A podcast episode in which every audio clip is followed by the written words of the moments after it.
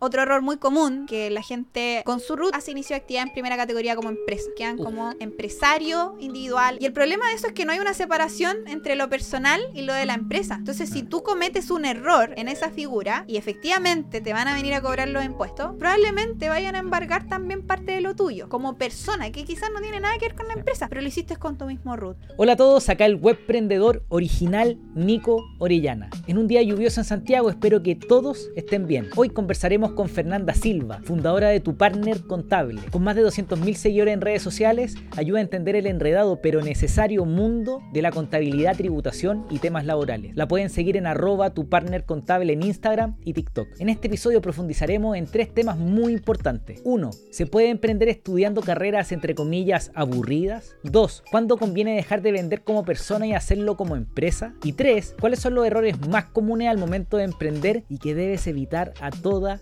costa. Pero antes de seguir, como siempre, quiero agradecer a nuestro auspiciador Flycrew. Si quieres vender cursos, sesiones uno a uno, membresías, talleres, etc., pero solo pensar en la tecnología te hace paralizarte y no hacer nada, entra a flycrew.com, créate una cuenta y con mi equipo te ayudamos a diseñar tu oferta soñada. Y también agradecer a Joaquín González por su comentario en el episodio con Nicolás Palacios. Dijo, gracias por otro tremendo capítulo, tengo 26, estoy terminando mi carrera y estoy craneando cómo empezar a meterme en el mundo de crear contenido. Una de mis metas es terminar siendo entrevistado en tu podcast o quizás tú en el mío. Muchas gracias por lo que haces, máquina. Muchas gracias Joaquín, lo hacemos con mucho cariño. Si quieres que te mencione a ti también, suscríbete, coméntame, los leo a todos. Empecemos esto. ¿Qué es tu partner contable? Bueno, tu partner contable es mi empresa.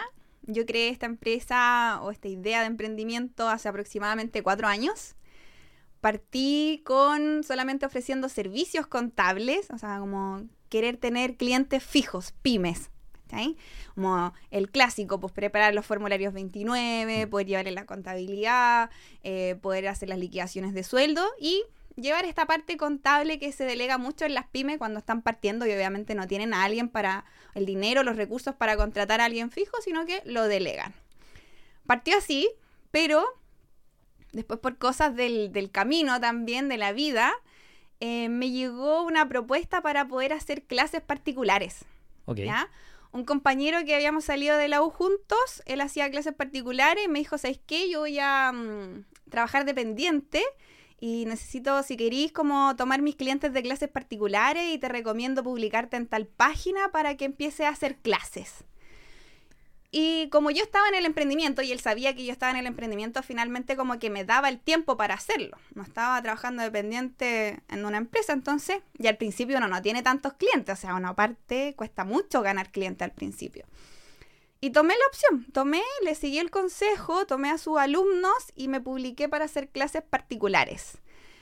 Entonces ahí tenía como dos rubros. Tenía el rubro como pyme y tenía el rubro de alumnos que son de universidad, ¿cachai? No solamente del área contadores, sino que, no sé, pues el ingeniero comercial tiene clases de contabilidad y hoy en día un montón de carreras en la universidad tienen clases de contabilidad, ¿cachai?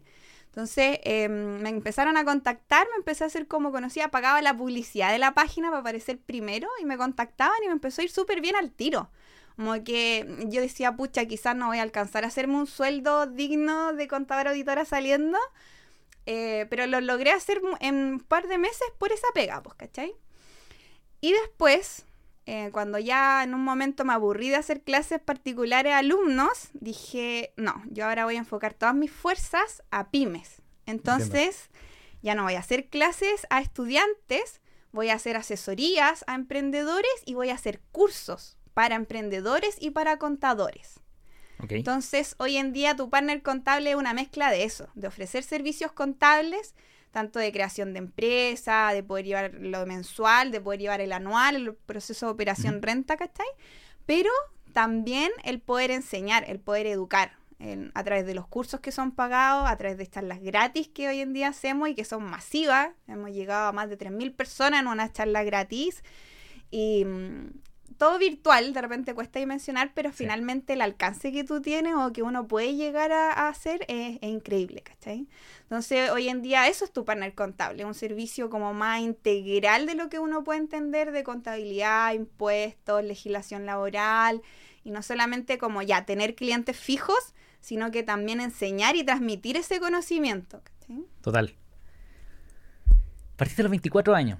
Y estudiaste con, eh, contador auditor. Sí. Así se llama la carrera, ¿no es cierto? Sí, eh, se llama, eh, bueno, en la Universidad de Chile es como auditoría, la carrera auditoría, pero por ejemplo mi título dice contadora auditora. ¿ya? Así que Perfecto, y estudiaste en la Chile, acá en Santiago. Sí. Y eres de Santiago. sí, yo soy de Maipú, así que me, me crié toda la vida en Maipú. Y bueno, esto de la contabilidad partió, imagínate, cuando yo estaba en octavo básico, decidí em, cambiarme de un colegio, porque yo estaba en un colegio en una población en Maipú conocida por ser flight, por así decirlo. Eh, Ese era mi colegio en la básica. Y decidí cambiarme en octavo básico para empezar la media en un colegio técnico donde yo sabía que en tercero medio iba a tomar la especialidad de contabilidad. ¿Y tú decidiste eso? Yo decidí eso. Ahora, mucha gente puede pensar, porque mucha gente sabe que mi papá también es contador y yo- mi papá es mi socio, Ok. y mucha gente puede pensar que mi papá me influenció a tomar esa decisión, porque es muy común, ¿cachai? Como No, mi papá es contador, la hija tiene que ser contadora, ya. No, en mi caso no fue así. Mi papá jamás me ha influenciado a hacer algo en la vida. O sea, ha sido mi ejemplo, ¿cachai? Pero él nunca me dijo, oye, mira, estudia Sí, esto. No, él no me empujó. Yo tomé la decisión sola. Y yo creo que tiene que ver porque a mí siempre me han gustado las matemáticas. ¿cachai? Yo como en, en el colegio yo tenía promedio 7 en matemáticas. Entonces, igual el perfil de contadora, este, todo el mundo se imagina personas buenas para las matemáticas. Y a mí me iba bien en matemáticas. Y yo también siempre he sido muy estructurada, muy cuadrada, muy controladora, que también es un perfil muy de contadora. ¿cachai? Y me gustaba el papeleo. ¿cachai? Yo veía a mi papá de repente hacer los F29 con calco. ¿Cachai? O sea, se Lo vi, lo alcancé a ver. Sí, lo hacían físicamente con un calco. Yo el otro día me acordaba y a mí me encantaba el calco. A mí me encantaba la papelería, me encantaban los lápices, los colores, tener mucha hoja, aunque estuvieran Sí. ahí ordenadas sin tocarla. A mí me gustaba eso, que está como lo de oficina. Entonces, em, por ahí yo creo que vino como este tema de la contabilidad. Si bien yo veía a mi papá llenar los libros físicos, antes hacían los libros de compra y venta física. Entonces yo lo veía a él y quizá eso me, me llamó la atención, ¿ya? El, el ejemplo, pero no fue él el que decidió o me empujó o, me guió a eso. Entonces, en octavo básico yo me puse a buscar un- mi colegio, así como yo era muy proactiva, mis papás no tenían que hacer esas cosas por mí. Entiendo. Entonces busqué un colegio, de hecho me iba a ir al mismo colegio que mi papá salió, porque mi papá es- era contador general de esos años cuando existía el quinto medio. Ok. No, Me metí muy loca. Y yo me iba a ir a ese colegio que era un colegio que quedaba en Estación Central. Mi papá me dijo, eh, pucha, busca un colegio que te quede más cerca porque, claro, de Maipú al Santiago Centro, Estación Central, iba a ser mínimo una hora de trayecto.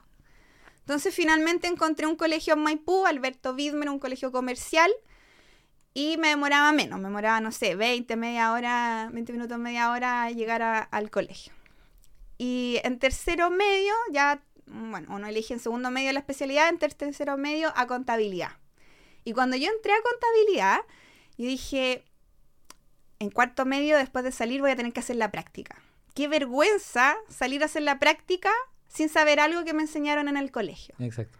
Entonces, ahí yo tomé la decisión de ser como muy estudiosa en mis ramos de contabilidad en el colegio por este miedo a dar vergüenza en la práctica. Y me fue muy bien, como que en verdad también se me dio mucho, tenía profesoras muy buenas, todavía las recuerdo también, que fueron mi guía también en todo este proceso, entonces me fue bien en el Mm. colegio, en, en especial en, la, en contabilidad, y cuando salí de cuarto medio me premiaron como mejor contadora de la generación. Éramos dos cursos de, de contabilidad, eran, no sé, 90 alumnos, ¿cachai? Y yo salí mejora en contabilidad, la mejor. Y ese fue un impulso. Y mis profesoras me decían, cuando yo me despedí de ellas, me decían, tú vas a llegar lejos. Como que siempre hubo gente que creyó en mí o que vio ese potencial en mí. Yo a veces digo que yo tengo como un don en la contabilidad, como que se me da, ¿cachai? Lo entiendo y logro entender la lógica y lo interpreto y lo aplico y es como que respiro y vivo la contabilidad, algo muy loco. Entonces después, cuando ya eh, estaba en cuarto medio del colegio, nos llevaron a conocer la Facultad de Economía y Negocio de la Universidad de Chile, por difusión, o sea, eso es- lo hacen obviamente para, para que alumnos entren a la facultad La FEN. la FEN. Y fuimos a, a la facultad y yo entré y quedé impresionada. Así como era algo hermoso porque si bien comparado quizás con otras facultades que son más grandes, la FED no es tan grande, pero es muy tecnológica. Mm. Por ejemplo, no sé, pues nos llevaron a la biblioteca, la biblioteca es de cuatro pisos. Entonces tienen distintos pisos. El primer piso es para pedir libros, el segundo piso es para lectura, o sea, nadie mete bulla. Eh, después los otros pisos son computadores y salas de estudio. Y decía, ¡ay, pero esta es la... te-". Para mí era la mayor tecnología en estudio, ¿cachai? O no sé, pues nos llevaban a- atrás al gimnasio y tenían toda esa infraestructura, las canchas, ¿cachai? Las salas eran muy modernas, las sillas eran una cosa y decía, oh, yo quiero estudiar aquí. Y ahí me metí y me puse en meta poder entrar a la Universidad de Chile, a contadora auditora. Entonces, ahí eh, me puse a estudiar en el preuniversitario, ya estaba en preuniversitario en cuarto medio, para entrar y quería sacar un buen puntaje. Bueno, cosa que di la PSU en ese tiempo, ya no es PSU. Sí. Y no me alcanzó. No me alcanzó para entrar a la Universidad de Chile. Y bueno, mi segunda opción era la USACH, que también era como buena en, en, contado, en contador auditora. Y me fui a matricular a la USACH.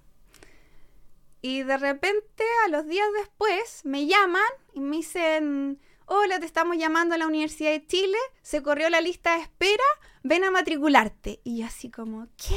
Pero ahí quedaba ahí justo así por un punto. Sí, yo estaba así como abajo por nada. Entonces, yo justo estaba en la casa porque ese día estaba enferma, yo estaba haciendo la práctica, pero estaba enferma y estaba en la casa. Llamo a mi papá, porque tenía que ir con un aval. Le digo, papá, me llamaron de la Universidad de Chile, acompáñame a matricularme. Y mi papá me dice, ¿pero estáis segura? ¿Pero si ya estáis matriculada en? ¿Esto es seguro? ¿De, de verdad te querés cambiar? Y le digo, papá, es mi sueño, es mi sueño, por favor acompáñame. Mi papá estaba trabajando en una empresa, pidió permiso, nos juntamos en la universidad. Y fue algo muy loco porque en realidad yo era eh, cupo BEA, que era beca excelencia académica, que en el fondo por ser distinción en el colegio te asignan Wow. este, este como cupo especial. Pero en realidad el cupo que se corrió no era BEA, el cupo que se corrió especial era CIPE, que son cupos especiales pero para establecimientos públicos, para colegios públicos. Ok. Y resulta que no se llenaron, no habían postulantes CIPES para contador auditor. Entonces dijeron, ocupemos estos cupos con los del BEA, Ok. con las listas del BEA. Y ahí entré yo, hacía una cosa, pero tú decís la probabilidad que ocurra eso, y me pasó. Bueno, fue un día difícil para matricularnos porque yo no aparecía en el sistema para matricular. Si bien yo tenía el cupo, en el sistema no aparecía. Estuvimos todo el día matriculándonos. Y fue un, un día que jamás voy a olvidar. Te creo. Pero logré entrar, pues logré mi sueño de entrar a la Universidad de Chile. No te quise interrumpir en ningún momento, pero. eh, lo que estaba pensando es que si, si no te alcanzó, me imagino que eh, en la prueba. Porque eres matemática, quizás el, el lenguaje no era, no era lo tuyo. No. Claro, yo, yo nu- nunca fui buena para lenguaje. El ramo que a mí más me cargaba siempre era No, lenguaje. que está claro que te gustan los números. Entonces, yo, el puntaje más bajo que tuve fue el de lenguaje. 590 creo que saqué el lenguaje. Y, o menos, no sé. Y lo que a mí me ayudó en ese momento fue el NEM, las notas de enseñanza media. Porque yo tenía un muy buen promedio en enseñanza media. Y eso fue lo que también me ayudó a ponderar para entrar, ¿cachai? Entiendo. ¿Qué crees que, que te construyó como esa, esa energía interna de tener como tan clara toda la película desde octavo básico, tercero medio, hacer tu preuniversitario, tener que nivelar porque queramos o no la educación? Yo también estudié en colegio subvencionado en La Serena. Y, la, y cuando llegué a la universidad me encontré con un- una pared donde mis compañeros que venían de colegios privados eran pero brillantes y yo no entendía nada. Porque no estaba, yo, estábamos desnivelados. O sea, Sí. ellos, ellos habían aprendido. Cuando yo llegué a la universidad, mis compañeros de curso sabían hacer integrales dobles y álgebra y yo no tenía idea lo que era. Entonces estaban, estábamos desnivelados, entonces yo me tuve que nivelar con ellos. Entonces la educación pública en Chile tiene ese problema que con la privada que se nivela, entonces eh, nos, nos perdemos ventaja. La pregunta mía es, ¿cómo tuviste tan clara la película para nivelarte, para prepararte, para estar tan empoderada con tus decisiones, quizá algo en la casa, tus papás, te dieron libertad, es cariño. en, en, en, pocas palabras, por supuesto Sí. que nos podemos ir en la media bola, pero Sí. ¿de dónde viene ese, esa claridad tan chica? de mis papás. Como que ellos siempre. eh, a ver, mi papá es contador general de un colegio, no, no estudió en la universidad. Mi mamá es cuidadora de niños. ¿cachai? Eh, entonces yo Mm. veía el esfuerzo en ellos y ellos también siempre me transmitieron el estudiar. Estudia para ser mejor, ¿cachai? Estudia para que logres entrar a la universidad. Ahora, mi papá jamás se imaginó que yo iba a entrar a la Universidad de Chile. Orgulloso, pero con babero, con una sábana. Sí, totalmente. Entonces, eh, y ver el esfuerzo de ellos, en un momento mis papás tenían que trabajar de lunes a lunes, ambos, para poder pagar la casa y que nosotros tuviéramos eh, para comer con mi hermano. Mm. Entonces, yo siempre tuve esa conciencia eh, interna de que, claro, a ellos les costaba y que yo, para que no me costara tanto como a ellos, tenía que esforzarme para entrar a la universidad, tener un título profesional y que me costara menos. Ese era como el foco. Pero fue una fuerza interna que ellos me inculcaron de chica y, mm, y no sé, pues yo veía el ejemplo de mi hermano. Mi hermano es dos años mayor que yo y él era más flojito, ¿ya? Entonces a él le costaba más, lo retaban más y yo no quería eso para mí. Claro, tú, Entonces, iba- tú iba, atrás observando. sí, yo iba observando, ¿cachai? Mi mamá se enojaba con él porque no se leía el libro. El hijo- el- lo- los hermanos mayores siempre la sufren un poco más, ¿no? El, el más Sí. chico la goza. Sí, pues yo veía y decía, no, yo no quiero que mi mamá me rete, yo me voy a leer el libro. Total. Entonces vi ese ejemplo también y, y desde muy pequeña, o sea, yo, yo me acuerdo siempre haber estudiado como sola, hacerme sola responsable de mis tareas, de, de cumplir, no sé, pues para entrar a estudiar a la universidad. Yo, yo busqué el preuniversitario. Mi mamá en un momento cuando yo entré al preuniversitario me dijo, mira, yo te voy a ayudar con el preuniversitario, pero depende de ti que te sirva. ¿cachai? Porque yo Por tenía primas que habían hecho tres años preuniversitario y no lograban nada. nada Claro, porque Porque- no, no le sacaban provecho. no le sacaban provecho, se dedicaban a carretear. Entonces, no sé, pues de repente mis amigas salían a carretear, yo no podía salir a carretear porque Obvio. tenía que estudiar. Me costó mucho no interrumpirte cuando estabas contándome de todo el proceso porque es muy parecido a lo que yo hice. Eh, como yo estaba en un colegio subvencionado, que lo adoro, el que Jerónimo Rendich en La Serena, muy buen colegio, pero no, no tenían tiempo para poder pasarnos más materia, ¿no es cierto? Entonces tenía que nivelar. Yo entré al preuniversitario no en cuarto medio, sino que entré en tercero medio. Mm. Porque yo dije, necesito, si quiero quedar en la... Yo quería entrar a la Chile, no me dio. y, y- y terminé en la Católica de Valparaíso, una tremenda universidad, Ingeniería Civil Industrial. Eh, y yo di la primera PCU, entonces hubieron cambios de puntaje, entonces quedó la, quedó la crema. Eh, si yo hubiese dado la PAA, que quizás la me hubiese ido mejor, pero da lo mismo. Si hubiese entrado a Chile, quizás hoy día no estaría donde estoy porque estaría haciendo otra cosa. El punto es que eh, es muy parecida la historia. Y yo encuentro que, corrígeme sin un brainstorming, un lluvia de ideas. ¿Será que lo que te hizo tener esa, esa, esa energía tiene que ver con mucho cariño de tus papás o de tu mamá? Quizás ver los- el rigor del trabajo, eh, la disciplina, esa mezcla como de yo quiero a mi hijo, lo adoro, lo cuido, pero también le muestro con el ejemplo de que el trabajo es re importante y que si no lo hago nadie lo va a hacer por mí, quizás. Sí, tiene que ver. Y yo también pienso que hoy en día los niños, niñas que tienen todo, ¿cachai? Que los papás les dan todo al tiro, no entienden lo que es esforzarse. Le están haciendo un daño para mí. Sí, ¿Sí? para mí es un daño. Entonces, em, a mis papás les costaba darme algo. Si yo pedía algo para, para Navidad o para mi cumpleaños, yo en verdad a veces no sabía si mis papás me iban a poder comprar ese regalo que yo estaba pidiendo. Pues yo veía ese esfuerzo y Sí. lo valoraba. ¿cachai? Valorar ese esfuerzo. Entonces, tener conciencia de eso es lo que me ha llevado también. Y como tú dices, pues no sé, mi mamá, eh, si bien no tiene una profesión ni nada, ella siempre me inculcó a pensar cómo yo podía hacer algo de manera más eficiente. Ya, lo estoy haciendo así, pero mira, piensa, ¿cómo lo puedes hacer mejor? Y eso a mí siempre Sí. me ha quedado. Y mi papá igual siempre me decía, piensa antes de hacer, piensa antes de actuar. Y eso a mí también siempre se me quedó grabado. O mi papá me decía, eh, ten cuidado con esto, porque él sabía cuáles eran mis debilidades, mis falencias, por decirte Claro, algo sí. muy absurdo, pero yo era muy torpe con las piernas, entonces yo pasaba cayéndome. Entonces me decía, mi papá, camina con cuidado, fíjate dónde caminas.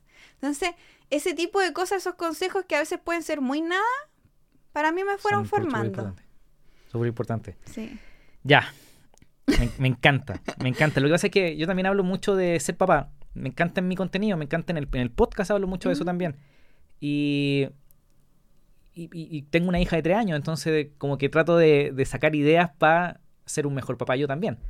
Y creo que la idea, una idea más poderosa que he escuchado que tiene que ver con no hagas nada por tus hijos que ellos puedan hacer por sí mismos. Y eso para mí es, es clave. Eh, de tan chico así como estábamos sentados en la mesa y mi, hija me dice, papá, agua. Y yo, como que papá, agua, bájese y vaya a buscar su mamadera, que usted sabe dónde está. Y, o pídame por favor, pues. Si usted me pide por favor, entonces quizás yo voy a acceder a tu, a tu solicitud, pero así como, papá, agua. Así no funciona, ¿no es cierto? No. Ahora, igual yo te voy a decir algo, si bien eh, hay un rol fundamental en los papás, no es todo. Para mí no lo es todo, ¿cachai? ¿Eres mamá ya o no? No. Perfecto. Pero te lo digo porque em, con mi hermano, ¿cachai? Tú me puedes ver aquí, así como ya profesional y todo. Mi hermano no lo ha logrado. ¿cachai? Mi hermano tiene sus problemas particulares heavy, así como muy graves. Entonces tú decís, tampoco depende de los papás. Mis papás nos criaron iguales, no había una diferencia por ser hombre, por ser mujer. No, total. Yo tuve la misma libertad que mi hermano, pude haber tomado las mismas decisiones que mi hermano y haber estado en el mismo camino que él. ¿cachai? O al revés, pues él haber tomado las mismas decisiones mías y estar en un camino parecido al mío. Entonces, finalmente, si bien el rol de los papás es fundamental, no lo es todo. A veces Total. hay otra raíz que no sé de dónde viene. Uf. Eh, El... Ah, me encanta ese tema. Lo que hace que efectivamente la formación de una persona tiene que ver con lo que pasó hasta los cuatro años, con cómo sociabilizó hasta los cuatro años, ¿no es cierto? Eh, porque si no, después son más inadaptados porque no saben relacionarse con las personas. Eso lo hacen niños quizás más introvertidos, pero no solo eso, sino que también se vuelven medio... no saben cómo, cómo tratar con la gente. Eh, es, es que es súper complejo la crianza de los niños. Eh, pero yo creo que para los que son papás y cuando tú seas mamá, si es que querís ser mamá, por supuesto, eh, si tú querís ser el mejor papá posible, ya está ahí adelante de muchas, de todos, yo creo. Solo el hecho de preguntártelo. Yo quiero ser un buen papá. ¿Cómo lo hago? Solo preguntártelo ya es un tremendo paso. Eh, lo que suceda después, no, no nos podemos castigar si no salió como, como queríamos. Sí, a ¿No es eso, a eso iba. Como que en el fondo quizá los papás intentan hacer lo mejor posible y quizá no les resultó y no es su culpa. No, estoy de acuerdo. Vámonos a los 24 años cuando empezaste tu partner contable, porque saliste de la universidad, titulada me imagino y todo, con, con tu cuartoncito y toda la cuestión, y decidiste, quizás trabajaste, pero rápidamente decidiste armar tu propio cuento. ¿Por qué? parte un poquitito antes de que yo saliera de la universidad. Em, bueno, la FEN, la Facultad de Economía y Negocio de la Universidad de Chile, no es que fomente mucho el emprendimiento como otras universidades, ponte tu lado Ibáñez. ¿cachai? Pero, eh, entonces, mi visión al salir de la universidad era trabajar en una gran empresa, con oficinas preciosas, con un horario de lunes a viernes, Sí. y ese era mi sueño. Yo soñaba con eso y encontraba que ahí iba a ser feliz.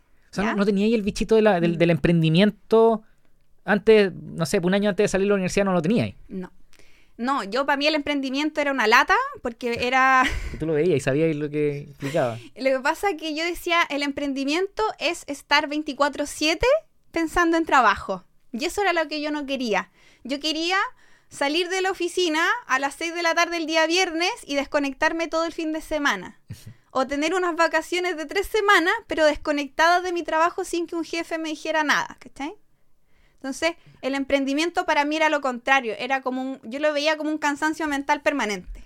Y tú lo veías porque teníais clientes, habíais trabajado con otros emprendedores viendo su- sus temas tributarios, etcétera. Sabíais de qué se trataba. Claro, lo veía, o no sé, es cosa de, de- de ver cualquier empresa, no sé, tú veías un mini market, el mini market de la esquina, y tú veías a los dueños del mini market trabajando de lunes a lunes. Sí.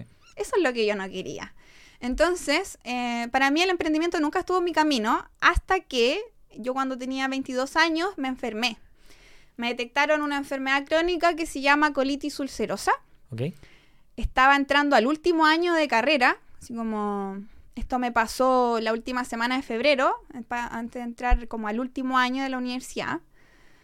Y me empecé a sentir mal, mal, mal. Empecé a ir a médico, empecé a hacerme exámenes, exámenes, exámenes, no sabían qué era.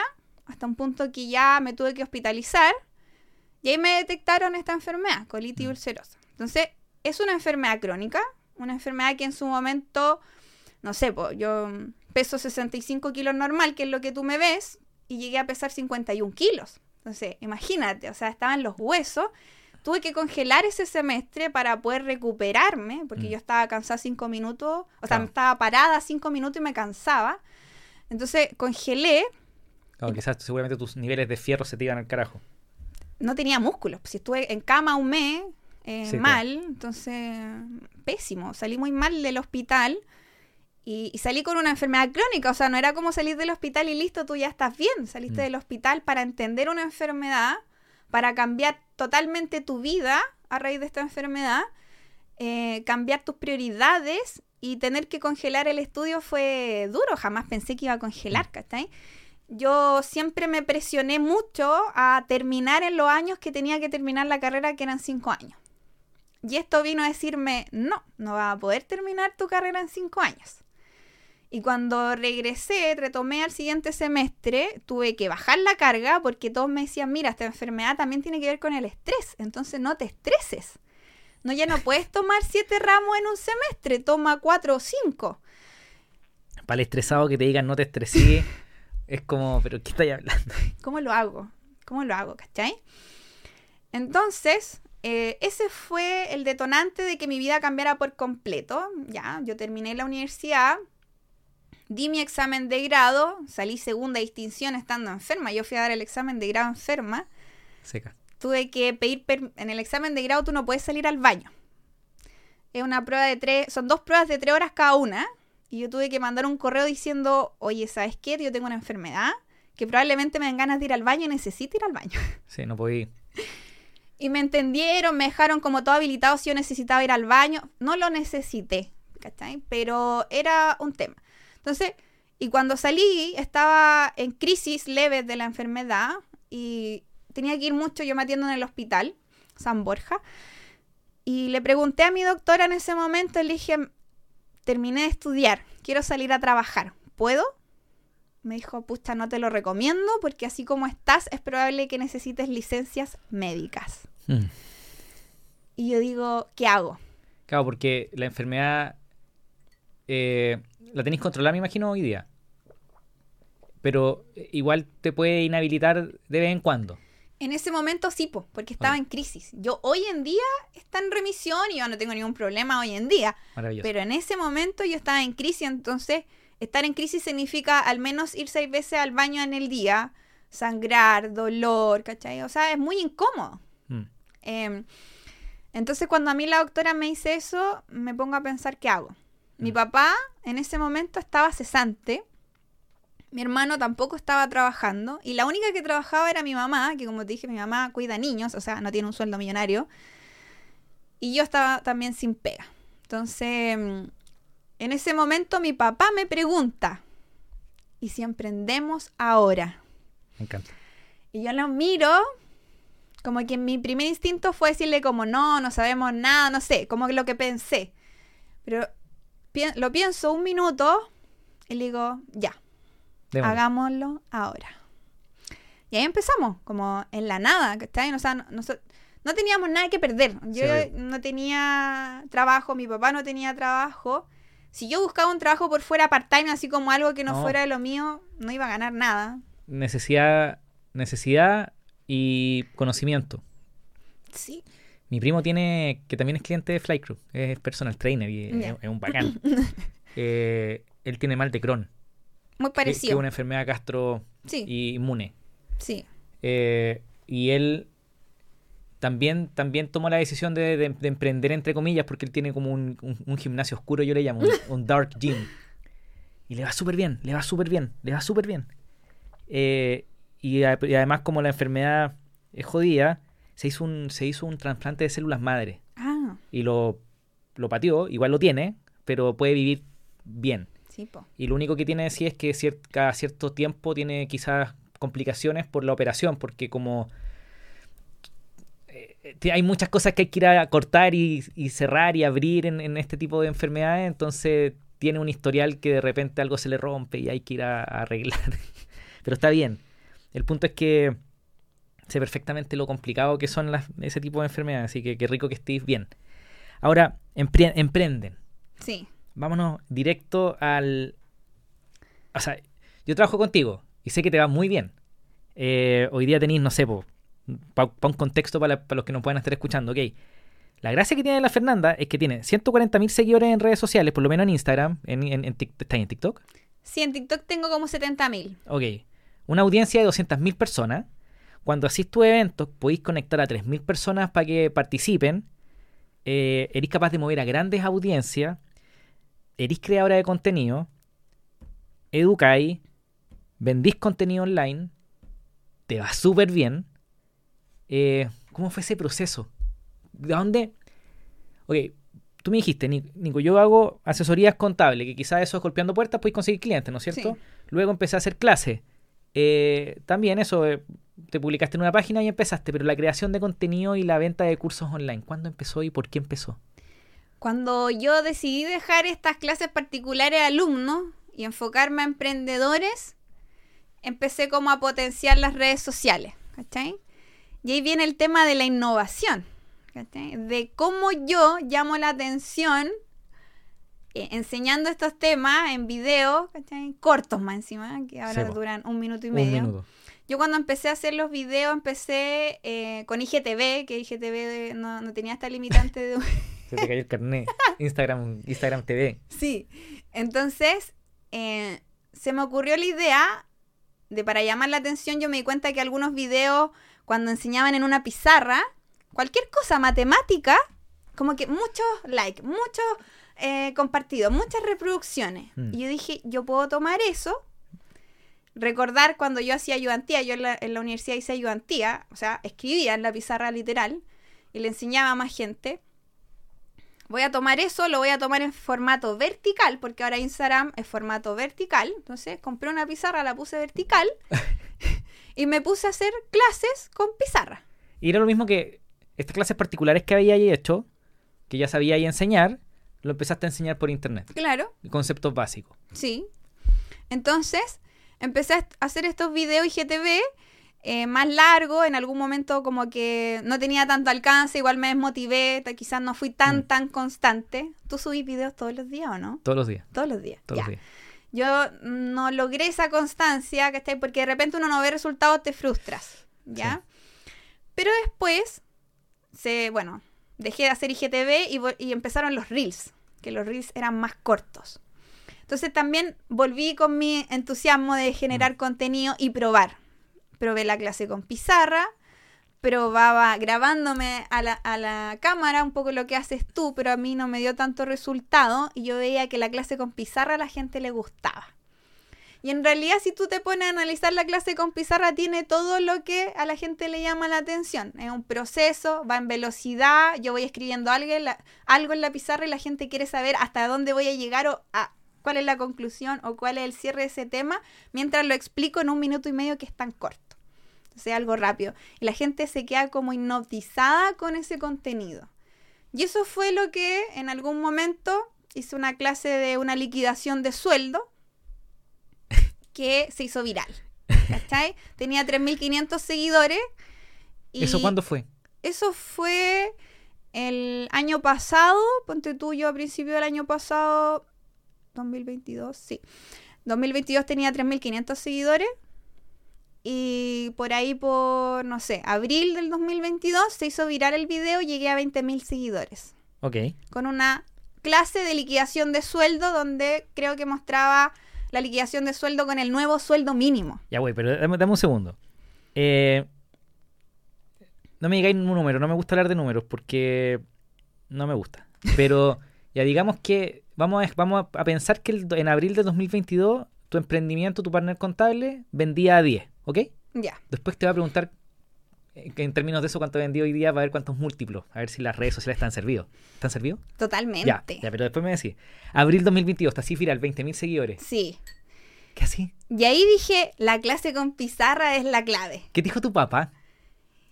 En- ¿O, o no se dieron ni cuenta? no sé, eh, mira, mi mamá no, no se da mucho cuenta porque no, no cacha Ya, mucho ya. redes sociales, ¿ya? Mi papá es un influencer de corazón, ¿ya? Un influencer innato. Mi papá sube todas sus cosas a Facebook y qué sé yo, pero yo creo que igual les cuesta dimensionar como eh, la cantidad de gente, que hasta a mí me cuesta, porque tú No. decís, ah, mira, tienes ahora una audiencia total de 200.000 seguidores. Pero cuesta dimensionarlo porque tú no los ves, ¿cachai? Son números nomás. Entonces, a ellos les cuesta aún más. Entonces, ellos saben que me va bien, obviamente disfrutan lo que a mí me va bien porque yo lo comparto con ellos.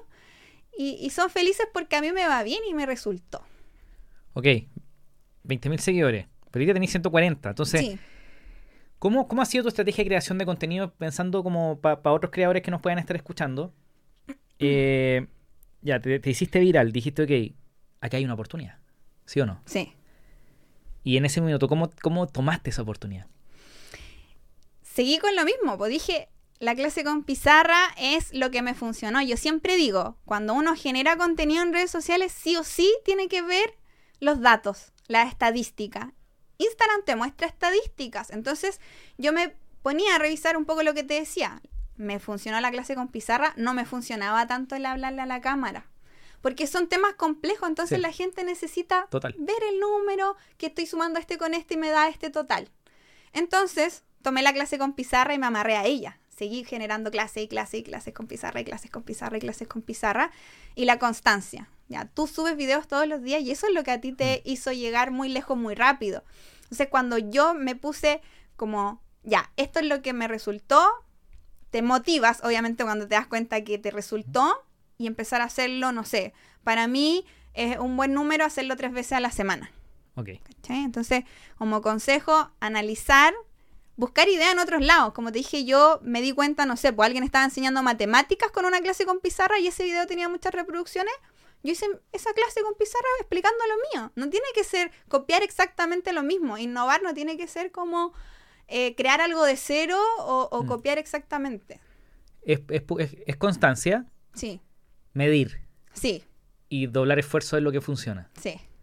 El, hay, un, hay un cliente mío que es Nano de María, que hace eventos de deporte, climbing tour y cosas así.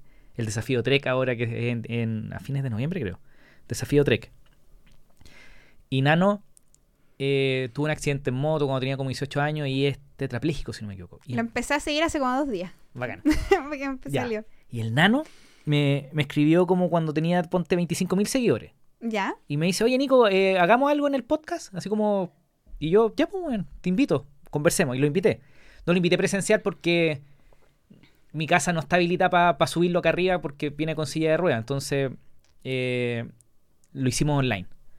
Y después del podcast haber tenido 40.000 seguidores. Y yo lo sigo constantemente, pero no, uno no, no ve los seguidores que tiene, sino que tú veis su contenido. Sí. El tema es que empezó a aparecer y dije, ¿cómo le...? Y me metí a su perfil y está en 180 mil seguidores. Y él me puse a mirar su contenido y publica contenido, por supuesto, de, su, condición. eh, cómo es vivir con silla de ruedas, cómo es su salud. Responde preguntas como, no sé, pues, cómo va al baño. Pero, pero empezó a probar contenido diferente. Y caché que empezó a hacer contenido con su perro. Y, y se le hizo viral. Más de un millón de visualizaciones. Y después es súper inteligente el nano porque empieza a crear más contenido con el perro. Y el contenido del perro pega, pega, pega y más contenido con el perro. Y ahora lo empecé a ver que empezó a hacer como eh, recetas mágicas como mezcla cebolla con no sé qué diablo y, y son puras cosas que usa él. Porque como tiene una, una- una condición súper especial, la, la- la salud quizás no le funciona o la- las pastillitas mágicas no le funcionan, pero hay cosas naturales que le funcionan. Y que él la ocupa y que le, le- hay resultados de la cuestión reales con él. Y empezó a decir, no sé, si te duele la cabeza, ar- arma este menjunje y te, y te va a servir. O si se está cayendo el pelo, a esto. Y, ¡puf, puf, puf! y empieza a crecer. Eh, ya. Empezaste a reforzar con los contenidos con pizarra. Eh, ¿En qué minuto decís cómo apunto esto a atraer clientes? ¿Cómo se te empieza a convertir esa audiencia que empezaste a generar en cliente y plata? ¿Cuándo viste eso? Porque es diferente, ¿no es cierto? Primero uno se hace viral, oh, qué entretenido, mucha gente, muchos comentarios, muchos DM, te reconocen en la calle a veces. Pero ¿cuándo decidiste hacer plata con eso? Bueno, aquí como que había que meter el enganche, ¿cierto? El, yo igual he tomado cursos de marketing, qué sé yo, como ya, el primero llamar la atención, después desarrollar la idea y después el llamado a la acción. Entonces yo tuve que hacer eso y decidí agregar al final de los videos, como si quieres aprender más, toma el curso de legislación laboral, deja en los comentarios la palabra legislación y te llegará un mensaje directo. Ok, y ocupáis automatizaciones, ManyChat, etcétera. ManyChat, exactamente. Perfecto. ¿Cachai? ¿Y eso te empezó a generar impacto? ¿Y eso cuándo lo empezaste a hacer? Eso lo empecé a hacer hace poco. Si en realidad cuando yo me hice viral lo empecé como al tiro a ganar dinero porque también... por, eso te lo pregunto, porque eh, es, como la línea normal. Sí. lográis alcance, uno se enfoca en seguir creciendo porque te, te emocionáis con los números, imagino. O te estancáis. A mí me pasó que yo en un momento también hubo unos meses que me estanqué que dejé de, subir cosas por temas personales, como que viene un poco el síndrome del impostor también, yo creo que como que uno... O sea, ¿paraste en algún minuto? Sí. Como, ponte tú, yo te decía, no sé, pues me hice viral en abril y no sé, pues quizá en eh, julio, agosto y septiembre del 2022 quizá yo tampoco vendí tanto, teniendo ya seguidores. ¿Cachai? Solo, solo para entender, te hiciste viral, llegaste a 20.000 seguidores, de ahí mm. en, en abril, de ahí a julio quizás llegaste a 40? Claro, puede ser. Y después te están, se estancaron los números. Sí. Y, publicaba y publicaba y publicaba y no pasaba nada. No, dejé de publicar un tiempo igual incluso. Ok, tú te estancaste. Yo me estanqué, personalmente. ¿Y por qué te pasó eso? ¿Cómo? ¿Te cansaste? ¿Te agotaste? ¿Qué? Sí, son como temas personales que de repente uno atraviesa y, ahí te das cuenta que si tú no estás bien emocionalmente, tu emprendimiento tampoco mm. le va a ir bien. Porque si yo no publico que estoy vendiendo cursos, yo no vendo. Pero creéis que, no quiero profundizar en eso, eh, pero ¿ese estancamiento tuyo era tuyo personal o impactado por las redes sociales? Era mío personal. Ok. Sí. Mío, mío, mío. Sí, mío, mío. Pero también hay un trabajo de, no sé, po, yo voy a la psicóloga, llevo como dos años y medio con la psicóloga, como en este proceso, no es primera vez que voy a la psicóloga, pero yo creo que también es muy importante eh, priorizar la salud en el emprendimiento, ¿cachai? no solamente la salud, no sé, pues de lo que me pasó en la colitis ulcerosa, que yo después seguí mm. viendo procesos, la salud mental, mm. la salud de la piel, la salud, eh, de todo, ¿cachai? Del cerebro, de la columna, de la postura. De todo. Entonces yo hoy en día ya logré un equilibrio. Yo hoy en día me siento en equilibrio, pero para llegar a eso tuve que hacer un trabajo como multidisciplinario, que se dice, eh, no sé, pues, ya, que el gastroenterólogo, que la nutricionista, que la psicóloga, que el entrenador, que la dermatóloga, porque también he tenido problemas en la piel, en un momento me dio psoriasis postular palmo plantar, ¿cachai? Eh, una cuestión muy loca que todos decían, ah, ¿qué le pasa? Conozco la enfermedad también. ¿Qué le pasa? ¿Pero por qué? Si toma un remedio que igual le sirve para la psoriasis, ¿por qué le dio mm. psoriasis? Entonces te, te, volvís como casi experta en tu salud también. Sí. Porque tú eres la que vais probando cosas, porque los médicos te dicen, haz esto, pucha, no funciona otro te dice, ah, esto no funciona. Entonces tú te das cuenta que no hay salsa secreta tampoco en la salud. Es una, es una búsqueda, ¿no es cierto? Sí, por ejemplo, yo varios gastros me dicen, no, es que la alimentación no tiene que ver, tu enfermedad no tiene que ver con tu alimentación. Y para mí es todo, ¿cachai? Entonces después busco una nutricionista que es especialista y que me da una dieta especial para mí y me funciona y hoy estoy bien. Entiendo. Yo, bueno, yo también estoy rayado con la salud y con la longevidad. Y, creo que, los protocolos de salud son personales y son una búsqueda personal. Entonces lo converso harto con mi familia y, creo que si querías estar bien, tenéis que tú empezar a estudiar té. Tú ver qué te funciona a ti. Cuento súper corto. Por ejemplo, yo tenía mis triglicéridos en 320. O sea, al borde del, del infarto. Y me tomé dos años pastillas, estatina, una estorbastatina y bajé a 220. De 390, o sea, de 320 a 220. Todavía fuera de rango, pero ya alejado del infarto. y cambié la, con la alimentación. Yo soy, yo como keto, como muy bajo en carbohidratos. Sí, la conozco. Y hago deporte, y hago ejercicio, ando en bicicleta, etcétera, etcétera. Tengo una tarea pendiente que es aumentar la masa muscular. Ya. Que evidente. pero eh, tengo hoy día mis triglicéridos en 73. Estoy en rango. Entonces, es una búsqueda personal, porque no pasa nada. Ok, pero mi, mi, idea no era profundizar en eso, sino que, eh, ok, 40.000 seguidores, te estancaste, había un tema personal. Y, y, sí, yo le estoy, estoy de acuerdo contigo. El, el, yo cuando hago contenido, yo creo contenido. Lo mismo que tú decías, no necesito que uno alcance, eh, crear comunidad y vender. Y también en cómo estructurar el contenido, que es eh, engancho, desarrollo, invito o llamo a la acción. Eh, pero uno de mis pilares de contenido, yo no hablo solo de emprendimiento, hablo de ser papá y hablo de desarrollo personal. Y yo dije, ¿sabes qué? Si voy a crear contenido para hacerlo sostenible, yo necesito ser una mejor persona. Entonces me voy a poner a leer, voy a aprender nuevas cosas, voy a tratar de no leer todo el día lo mismo, entonces trato de leer de diferentes temas, de marketing, de desarrollo personal, de emprendimiento. Eh, tengo la tarea de, leer un poco de fantasía, no me gusta, pero eh, con mi hija lo quiero hacer, por y con mi hija. Entonces sí, pues el, trabajo personal es re importante. ¿Cómo retomaste el, las redes sociales una vez que te estabilizaste, una vez que tú dijiste, ¿sabéis que ahora, ahora me siento bien? ¿Voy? Cuando necesite plata. Ok. Fácil. Fácil.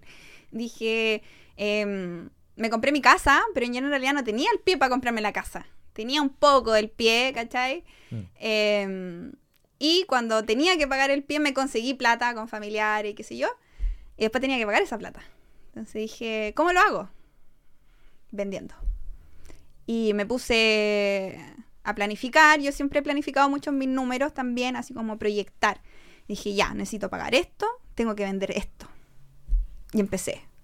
Como enfocada en vender y, en hacer algo que yo en verdad ya sé hacer. Entonces me fue fácil porque yo ya tenía la audiencia, porque yo ya tengo los cursos, porque y empecé a vender, a vender, a vender. Y claro, logré pagar mis deudas que tenía con estos familiares, ¿cachai? Por el pie, en el plazo que me, yo me lo propuse, que era como mi plan. Y de ahí seguí, pues después ya no tenía deuda, pero dije, ya, ya vengo con el ritmo de ganar bien para pagar todas esas deudas. Ahora esa plata la voy a juntar, la voy a ahorrar, lo que vaya ganando, para otro proyecto. No me gusta hablar de plata, pero pagaste el pie de una casa creando contenido. Sí, totalmente. Y ahora estoy pagando otro pie, que es un pie más grande porque estoy comprando otra propiedad por la empresa y ahí te piden un 30% del pie. Entonces ya no necesito... Y a 15, 12, 15 años. A 15 años. A 15 años. me están dando el crédito por la empresa. Y que en verdad a mí me gusta más. ¿Ya cerraste el, hipotecario? Eh, está listo porque... ¿Y qué tasa te dieron? No, no, o sea, no, no tengo la tasa definitiva. Probablemente va a quedar alta. ¿Tienes una idea? Debe estar como en cinco y media la tasa. Ok. Solo te estoy preguntando de sapo, ¿no? Porque estoy haciendo algo parecido. sí. Entonces, eh, finalmente, de repente, yo me vi en un hoyo, ¿cachai? Como eh, personalmente, pero tenía que salir porque ya estaba metida en mi otro proyecto de la casa, ya había comprado la casa, tenía que pagar el pie generé las lucas y después seguí generando lucas este año. No sé, pues yo terminé de pagar mis deudas, por decirte, en febrero. Entonces, de marzo a lo que llevamos de, del año, ¿cachai? Eh, ya tengo varios millones juntos para poder comprarme esta otra propiedad y ya no tener este problema de pedir dinero, sino que yo ya tengo mi pie para poder comprar esa propiedad, ¿cachai? Me encanta. ¿Y creéis que ya tenéis controlada la situación para generar contenido de manera sostenible forever o creéis que todavía es como un trabajo en progreso, que todavía no lo tenía agarrado? Sí, yo siento que ya lo tengo manejado. De hecho, yo tengo muchas ideas en mi planificador, como de qué es lo que tengo que crear. Tengo muchas ideas. Entonces, solo esa idea tengo que llevarla. Hoy en día em, también transformé un poco la clase con pizarra. No solamente hago la clase con pizarra, sino que misma situación, me di cuenta que la gente grababa desde el iPad lo que mostraba y yo dije, puedo comprarme un iPad, eh, esa clase con pizarra traspasarla al iPad y después este mismo contenido que yo voy a generar en el iPad, compartirlo gratuitamente. ¿cachai? Usáis el iPad y rayáis en el iPad y después compartí eso que rayaste. Sí. Genero un apunte, yo le llamo apunte.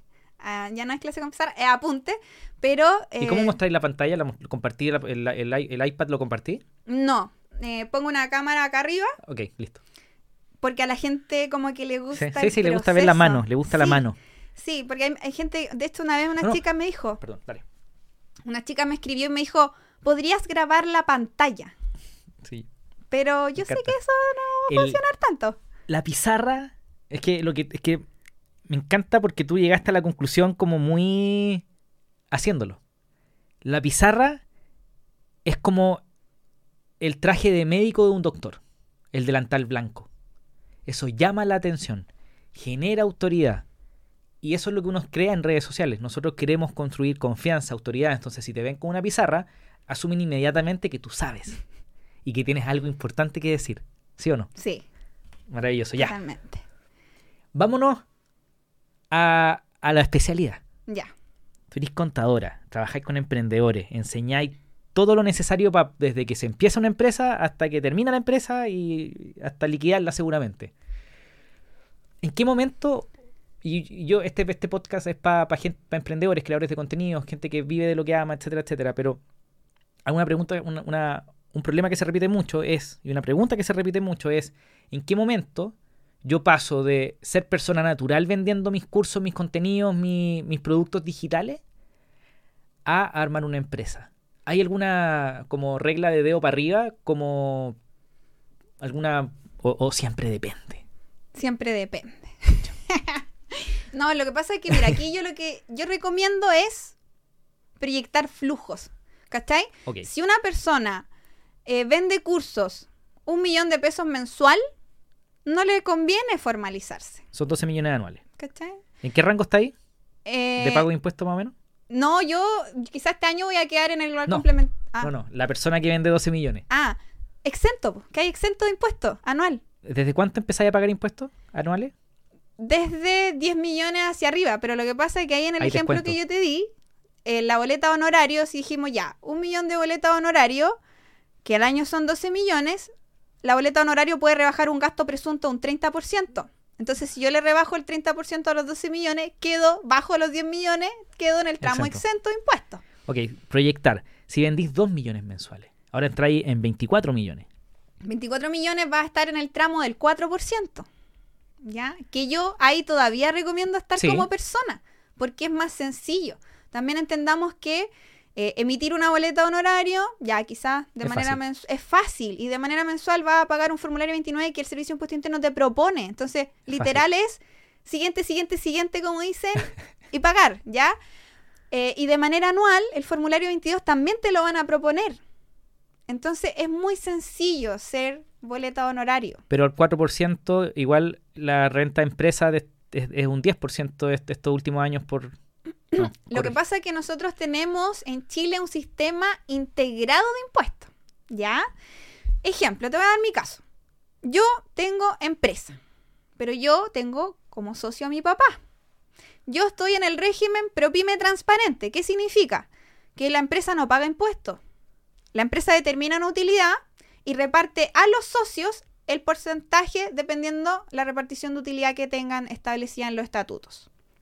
Entonces, si mi empresa genera, por decir algo, 20 millones de utilidad, esos 20 millones se van a repartir entre yo y mi papá, cada uno va a quedar con 10 millones y vamos a quedar exentos. No pagamos impuestos, ¿ya? ¿Qué pasa si estamos en una empresa con otro régimen tributario? Y aquí depende mucho del régimen, de la cantidad de socios y de qué otros ingresos tengan los socios. Claro. ¿Ya? Entonces, si yo estoy en un ProPyme general, efectivamente era la tasa que tú decías que es del 10%, ¿ya? El otro año va a ser un 12,5% y el 2025 en adelante 27. 25% en adelante, eh, por ciento en adelante, se supone. Te prometo no decir ningún, ni un número más, porque me voy a equivocar en todo. Y soy, por favor. Entonces, eh, pero que yo esté en un ProPyme general no significa que mi empresa va a pagar un 10% de impuestos. ¿Por qué? Porque estamos en un sistema integrado. Entonces, el pago de impuestos en la empresa no termina en la empresa en Chile. Termina cuando se distribuyen esas utilidades a los socios. Mm. Y el pago de impuesto personal depende de la tabla de impuesto global complementario, que era lo que decíamos. Hasta 10 millones no pago. Sí, claro. Después, de 10 a, por decir algo, aproximar 30 millones, está el porcentaje de un 4%. Eh, eh, Entonces siempre lo que paga la empresa en realidad es- un anticipo del pago de impuestos que hacen las personas. Exacto. Ahora yo tengo una pregunta, pero este es pe- pe- súper personal. Estos últimos 3, 4 años por la pandemia estamos pagando un 10% los que estamos en ProPyme general, ¿no es cierto? Ajá. cuando esto pase a los socios que, que no, han, no han hecho retiro o da lo mismo, eh, el, el pago anticipado se va a considerar como 10 o como 25 Como 10%, pues lo que pagó la empresa, en ese momento. sí. Pagó 10% y eso queda acumulado, que se llama un saldo acumulado de crédito. Y con eso, mucho cuidado, porque yo reviso tantas empresas que me doy cuenta que ya, pagaron el 10%. Pero resulta que el contador contadora no cachaba tanto y no les dejó eso acumulado en el saquito. En el RLI. Eh, en realidad eso se llena en el formulario 22. Se llama saldo acumulado de crédito el cuadrito. Y la gente, hay contadores que no lo ponen ahí. ¿Y qué pasa con eso si yo no lo informo ahí? Se pierde. Entonces ya no va a existir ese 10% que la empresa pagó para asignárselo a los socios por una mala gestión contable. Hay muchos errores que se pueden cometer, ¿no? Demasiado. Yo reviso todos los días casi errores que se cometen. Mira. Uy, mira. El... ya, mira. Entonces, una persona gana. Hablamos del caso de un millón mensual. El caso de dos millones mensuales. Pensemos en cuatro millones mensuales. Ya. Son. 44 millones al año. ¿O no? Sí. ¿40? 48. En 48 millones al año. ¿Le conviene hacer empresa ya o no? ¿O está en el límite? podría estar en el límite. Es que depende de otras cosas también. Si, por ejemplo, lo que yo te decía, quizás yo voy a crear una empresa y voy a tener un socio. Entonces esos 48 millones se van Ah, a se dividen repartir en dos Correcto. Y se va, se va a bajar pensemos- la carga. Pensemos en, en- en- en- estos ¿En uno ejemplos solo? individuales. Sí, probablemente ahí ya convenga pasar a empresa. ¿Cachai? O sea, quizás en, el, en el rango 3, 5 millones mensuales, cuando tú eres emprendedor y vendís tu tiempo, vendís tu conocimiento, vendís tus clases, etcétera, quizás en ese minuto ya vale la pena sentarse con un contador a ver si va a hacer una empresa o no. Sí, sí, planificar. Por ejemplo, yo eso lo hago mucho en asesorías personalizadas. Pescamos un Excel, que yo tengo así como prelisto para estos casos. Vemos cuánto es el ingreso. ya, ¿qué ganáis? ¿Cómo, ¿Por dónde ganáis? ¿Cuántas, cuántas propiedades tenéis? ¿Cuánto, ¿Tenía arriendo? todo eso, po. Tenía un sueldo dependiente, generas boleta de honorario, lo que tú decís, tengo propiedades que arriendo. Ah, mira, pero esas dos propiedades son ingreso no renta porque son de FL2, no pagan impuestos, ya, dejémoslas como personas. Y se tiene que armar toda una estructura, pero que es a medida, porque cada realidad es distinta, Mm. ¿cachai? Entonces, por ejemplo, tú ya generas contenido, pero tienes Wellcrew y tienes Flycrew. Entonces, y en Flycrew quizás son dos o tres socios, y así se va armando toda una estructura que en realidad depende de cada uno. Entiendo. Pero es importante tomar nota porque el problema es que si vendí... Así que de repente en este podcast puedo hablar de números que la gente me, se puede decir, pero Nico, que te volviste loco, pero yo, lo- yo los veo. Conversaba con Jimmy Acevedo, que es un abogado de TikTok. Le llaman el abogado de. TikTok. ¿Lo llaman así? Sí, lo conozco. Y él me decía, Nico, si, alguien- si la gente entendiese la oportunidad que estamos hablando, mucho más que, que, que- que si hubiese- o sea, crearían contenido porque la oportunidad es grande. Y yo lo veo. Porque eh, en Flycrew nosotros somos una plataforma en donde ayudamos a los creadores de contenido a vender su contenido y yo veo su plata. Sí, No- po. nunca digo, pero yo veo su plata. Y algunos venden decenas de millones mensuales. Y en mi caso yo he visto que lo hacen bien, la mayoría están, están con sus empresas creadas y todo el cuento, pero por ejemplo un error que, que lo vi mucho el año, el año pasado y antes, es que muchos hacen clases y cursos y enseñanza y estaban pagando IVA. Entonces me dicen, Nico, eh, ¿me voy a mandar un reporte porque voy a pagar el IVA? Y yo, ¿qué IVA? Y me dicen, no, el IVA, es que el contador me dijo que había que pagar IVA. Y yo, perdón, ¿hace cuánto tiempo? Pero, pero, pero, ¿hace cuánto tiempo hacía esto? Alguien que vendía, no sé, 12 millones, 14 millones. Y me dice, no, hace, hace rato, desde el año pasado. Y yo, no, no. En Chile la educación y la enseñanza no paga IVA. No, po. Y, pero alguien le había dicho que sí pagaba IVA. Y, y luego ahora se hizo la modificación y todavía seguimos sin pagar IVA. Pero muchos decían, no, es que vamos a pagar IVA. Y había todo un desorden de si pagaba o no pagaba IVA hasta que el, el servicio se pronunció. ¿No es cierto? Que esos pronunciamientos del servicio son... Eh, ¿Cómo evitar cometer esos errores con tu impuesto? Yo creo que buscando una asesoría correcta. Pero y la gente inmediatamente dice, no, es que piensan en asesores e inmediatamente se quieren matar porque creen que van a gastar mucha plata. ¿Es verdad o es mentira? Es que yo creo que es una plata que va a valer la pena gastarla. ¿Cachai? Mm. Entonces, no sé, pues, yo por ejemplo tengo la asesoría hoy en día a 70 mil pesos la hora, Pero en esa hora vemos tantas cosas y avanzamos tanto que la gente se va tan contenta y quizás no necesita otra asesoría, no sé, en un año, ¿cachai? Pero esas 70 lucas que pagaste te van a hacer ahorrar cuántos de IVA en ese ejemplo que dabais tú.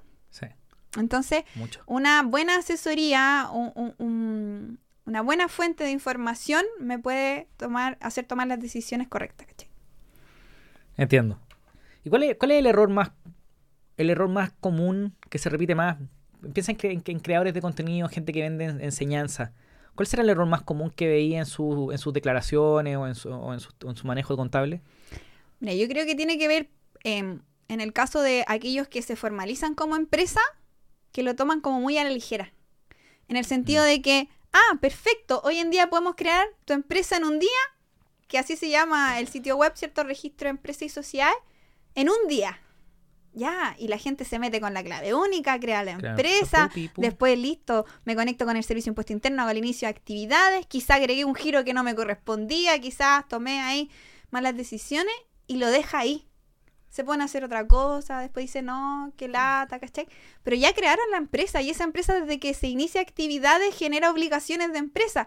Enviar los formularios 29 todos los meses, elegir el régimen tributario que más me conviene, un poco lo Mm. que te decía, Sí. propime transparente, propime general. Claro, y no solo se- y empiezan a generar documentos, empiezan a facturar, Mm. empiezan a ganar plata, a recibir plata, la reciben en la cuenta de la, de la persona en vez de tener una cuenta empresa. También un error muy común como este desorden, si bien no es obligatorio que la empresa tenga una cuenta bancaria, yo siempre lo recomiendo, porque va a poder separar el dinero que es de la empresa con lo que es tuyo personal, ¿ya? Entonces, eh, este error de como, ah, creé la empresa y la dejé tirada, ¿me da lo mismo? No. O sea, como que va generando responsabilidad y después cuando le llegan los correos del Servicio de Impuesto Interno, que son correos masivos, que quizás ni siquiera les tienen que ver con ellos, se empiezan a asustar. Y ahí uno empieza a revisar la situación y se da cuenta que tienen la embarrada, ¿cachai? Que no han enviado los formularios 22 de manera anual, no han enviado las declaraciones juradas y hay que empezar a pagar multa y todo. Hay mucha gente que se. Lo he visto que tienen la escoba, porque está bien, todos lo hemos hecho, todos hemos tenido la escoba, tú no, yo creo que. pero todos los emprendedores hemos tenido la escoba por, por desorden o porque estamos metidos en, otra, en, en otros temas. Pero lo primero es que no se asusten, porque si no actuaron de mala fe, si no cometieron un delito, entre comillas, si no, si no se robaron plata, van a pagar multas, pero lo van a poder arreglar. ¿Sí o no? Sí, se puede arreglar. se Pero puede no se asusten porque creen, no es que, claro, todos sabemos que el servicio de impuesto interno, los impuestos son, ah, me van a tomar preso. Como, eh, eso es lo que dijo, no, es que como que lo evitan porque creen que si lo hacen o si se van a dar una vuelta por la oficina es como que lo van a tomar preso Claro. ahí. Y les digo, no, si tú no, no hiciste nada malo, anda a la oficina, habla con un, inspect- un inspector o con una chica que esté ahí, un chico, y escúchalos para que te digan qué hacer. Y hazlo. Porque ellos son, son- los inspectores son re buena onda. Uno va para allá, te pide hora y te dice, uy, usted tiene la escoba, no presentó esto. Ya, tome nota. Mire, usted tiene que arreglar los F29, tiene que hacer esto. Y te van a decir qué hacer. Entonces ahí llámate a un asesor y arréglalo. ¿Sí o no? Sí, efectivamente. Como que también me llegan casos de gente que literal no puede dormir tranquila en las noches porque tiene estas deudas o le llegan estos correos que les quedó observado el proceso de renta, que lo están citando y en verdad hay gente que la pasa muy mal y me ha tocado ver casos, ¿cachai? Como de otro error muy común, que la gente con su RUT hace inicio de actividad en primera categoría como empresa. Entonces quedan Uf. como empresario individual, empresaria individual, que se conoce. Pero Mm. con tu RUT creaste tu empresa. Y el problema de eso es que no hay una separación entre lo personal y lo de la empresa. Entonces, si tú cometes un error en esa figura y efectivamente te van a venir a cobrar los impuestos, probablemente te vayan a embargar también parte de lo tuyo, como persona, que quizás no tiene nada que ver con la Sí. empresa, pero lo hiciste con tu mismo root. Dejémoslo en ejemplo claro. Tú creaste una empresa con tu root personal, Sí. iniciaste actividad de primera categoría. ¿Está bien? Sí. que aquí me viste me así dudar. Eh, y tengo mi sueldo de quizás de mi, de mi trabajo o de, mi, de lo que sea que me llega plata. Y tengo, no sé, pues 4 millones de pesos en la cuenta bancaria y no pagué la- mis, mis responsabilidades con la empresa que formé. Perfectamente el- el- la tesorería o el servicio de impuesto interno puede embargar la, la cuenta y embargarme mi cuenta personal. Y un día yo puedo despertar y tener cero. Exacto. Y no te das ni cuenta porque el servicio tiene ese, ese poder, ¿no es Sí. cierto? De, de embargar cuenta y sacar los saldos. Sí, efectivamente. Entonces, eh, claro, hay procesos que se pueden hacer para frenar eso. que lamentablemente hace poco me tocó un caso que lo, lo hicimos para frenar porque iban a embargar, no era cuenta personal, era cuenta empresa, pero que a veces el servicio tampoco funciona bien, pues. Entonces... Mueve eh, la plata rápido, ¿no? Claro, el, y pum, ¿cachai? Entonces, de repente uno trata igual de hacer las cosas bien. En este caso que te comento, me llegó a mí el caso ya mal. Entonces uno trata de arreglar, pero el servicio de repente va y se apuró y cobró. Sí. Y tú dices, pero no, pero ¿cómo? Sí, no, eso, eso es terrible, pero Y después te lo van a devolver porque no correspondía que te lo sacaran. Pero claro, te lo sacaron, ¿cachai? ¿conocí al abogado Iván González? Sí, lo sigo y estaba escuchando el podcast de él antes de venir igual. que- Él es experto en deudas. Si tienen Sí. alguna deuda tributaria o algo, con- conversen con él, porque también es, él es abogado tributario. Sí, pues yo también a veces lo recomiendo cuando yo ya no tiene que ver con una pega tan contable o cuando ya como que llega a mi a mi límite de capacidad, ¿cachai? Como contadora editora, tengo que delegarlo a alguien y Mm. yo recomiendo a Iván González. Maravilloso. A mí Sí. me cae súper bien y Sí. es, es un, es un tipazo. Eh, en términos laborales, en términos de contratar gente y cosas así, ¿cuál- ¿cuáles son como los errores más comunes de, de lo- nosotros los emprendedores que empezamos? Me refiero, soy un emprendedor, me está yendo bien, Mm. quiero contratar gente, Sí. uno dice, wow, ahora voy a contratar gente, y después muchos emprendedores dicen, yo trabajo con 20 personas. Que es, es como, como que si fuera cool tener mucha gente trabajando, que es, es bacán, pero de repente se olvidan que hay obligaciones, que hay que ser rentable. ¿Cuál es el, el problema más común que veía en temas laborales? En temas laborales tiene que ver de repente con un desconocimiento, por ejemplo, ya, se contrata a alguien, que a mí me ha pasado igual, contrato a alguien esperando que funcione y no funciona. Lo clásico. ¿Cachai? Y queréis despedirlo. Pero tenéis que acogerte a una causal para despedirlo. Y a veces no encaja ninguna causal. Entonces ocupáis una causal comodín, necesidades de la empresa o algo así. Y después resulta que el trabajador conoce y sabe que en realidad su despido no correspondía por necesidades de la empresa y te demanda. Y expliquemos un poco qué, cuál es la gravedad de que te que pase eso. que bueno, si tú eh, invocas una causal que no corresponde, el trabajador te puede demandar porque el finiquito no corresponde a la causal y tiene harto plazo, tiene 60 días hábiles para poder demandarte. Y en ese proceso finalmente se puede determinar que como empresa ocupaste una causal que no correspondía y por lo tanto le va a tener que pagar todo lo que corresponda. ¿Cachai? Correcto. Y se paga una indemnización con recargos según la causal que eh, se invocó mal. Y no, y no- y no solo eso, sino que también todo el, el tiempo que transcurrió también tienes que pagárselo. también tienes que pagárselo, ¿cachai? O por ejemplo, si no pagaste las cotizaciones previsionales y lo vas a despedir, en realidad tú no lo puedes despedir No. hasta que le paguen las cotizaciones previsionales y si te demora un año en pagar esas cotizaciones, tienes que pagarle ese año de sueldo completo. Y yo creo, yo creo que de ser emprendedor, y esto es súper importante, de ser emprendedor, lo más grave que podía hacer es no pagar las cotizaciones previsionales. Sí, lo más grave, porque te, te va bloqueando, después las multas son, pero estratosféricas. Como una UF por trabajador, No, y, los impuestos son, los intereses son terribles. Es atroz. Entonces, eh, Paguen Previrred. paguen Previrred. El 13 todos los meses, por favor, no se olviden. El 13 hasta las 1:15. 13.45 Ah, horas. 1.45. 13.45 horas, un cuarto para las 2 de la tarde. Entonces, si tú te pasas un minuto, se bloquea tú no puedes pagar, ¿cachai? Entonces, de repente, si tú te das cuenta que estás tan justo, puedes hacer otra cosa antes que una declaración y no pago hasta el 10. Y ahí te da un poquito más de holgura para poder pagar hasta fin de mes sin que caigan las penas del infierno, como se dice. Y no solo multa, yo digo que esto es grave, porque si fueran solo multa, a mí pagar plata como multa no es tan grave, porque juntáis la plata y pagáis. El problema no pagar las cotizaciones es que podéis tener. Primero tenéis orden de arraigo.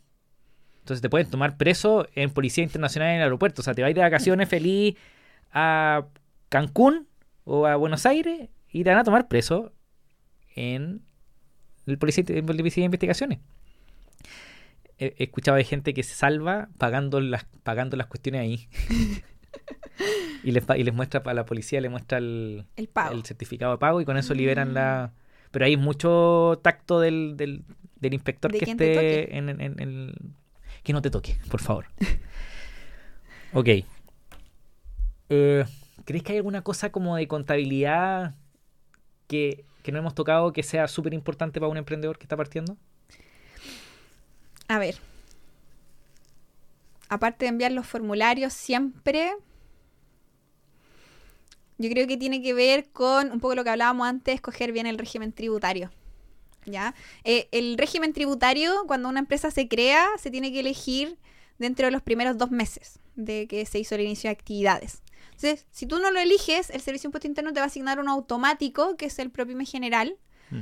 pero quizás tu empresa no le corresponde ese régimen o no le conviene ese régimen y después termina el próximo año pagando impuestos que no te convienen. Lo mismo con el régimen propio transparente. Quizás yo dije, no sé, eh, quizá alguien escuchó, ah, es que el propio transparente es para las empresas que parten pero quizás tú ya partiste ganando mucho y quizás el propio transparente no te conviene, porque es el régimen de los más simplificados.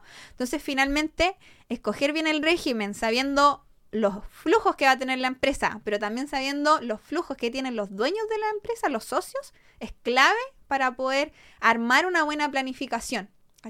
Un poco lo que decíamos, el sistema en Chile es integrado, entonces, eh, si yo estoy en el PROPIME general, va a importar cuánto yo retire. Entonces, hay gente que me dice, mira, yo retiro, por decirte algo, yo retiro de la empresa 10 millones, pero de esos 10 millones yo vivo con 2 millones y los otros 8 lo ahorro. Y yo le digo, es que si tú eres propio general, es mejor que esos 8 millones lo ahorres por la empresa, porque eso genera un incentivo tributario y un beneficio al proceso, al momento de generar el formulario 22. Mm. Entonces, ese tipo de decisiones va a depender del régimen tributario. Así, si tú eres propio transparente, da lo mismo si tú retiras los 10 millones o retiras solo 2, porque tú no pagas impuesto por el retiro, pagas impuesto por la utilidad que generó la empresa. Entiendo. O sea, cuando partimos un negocio, eh,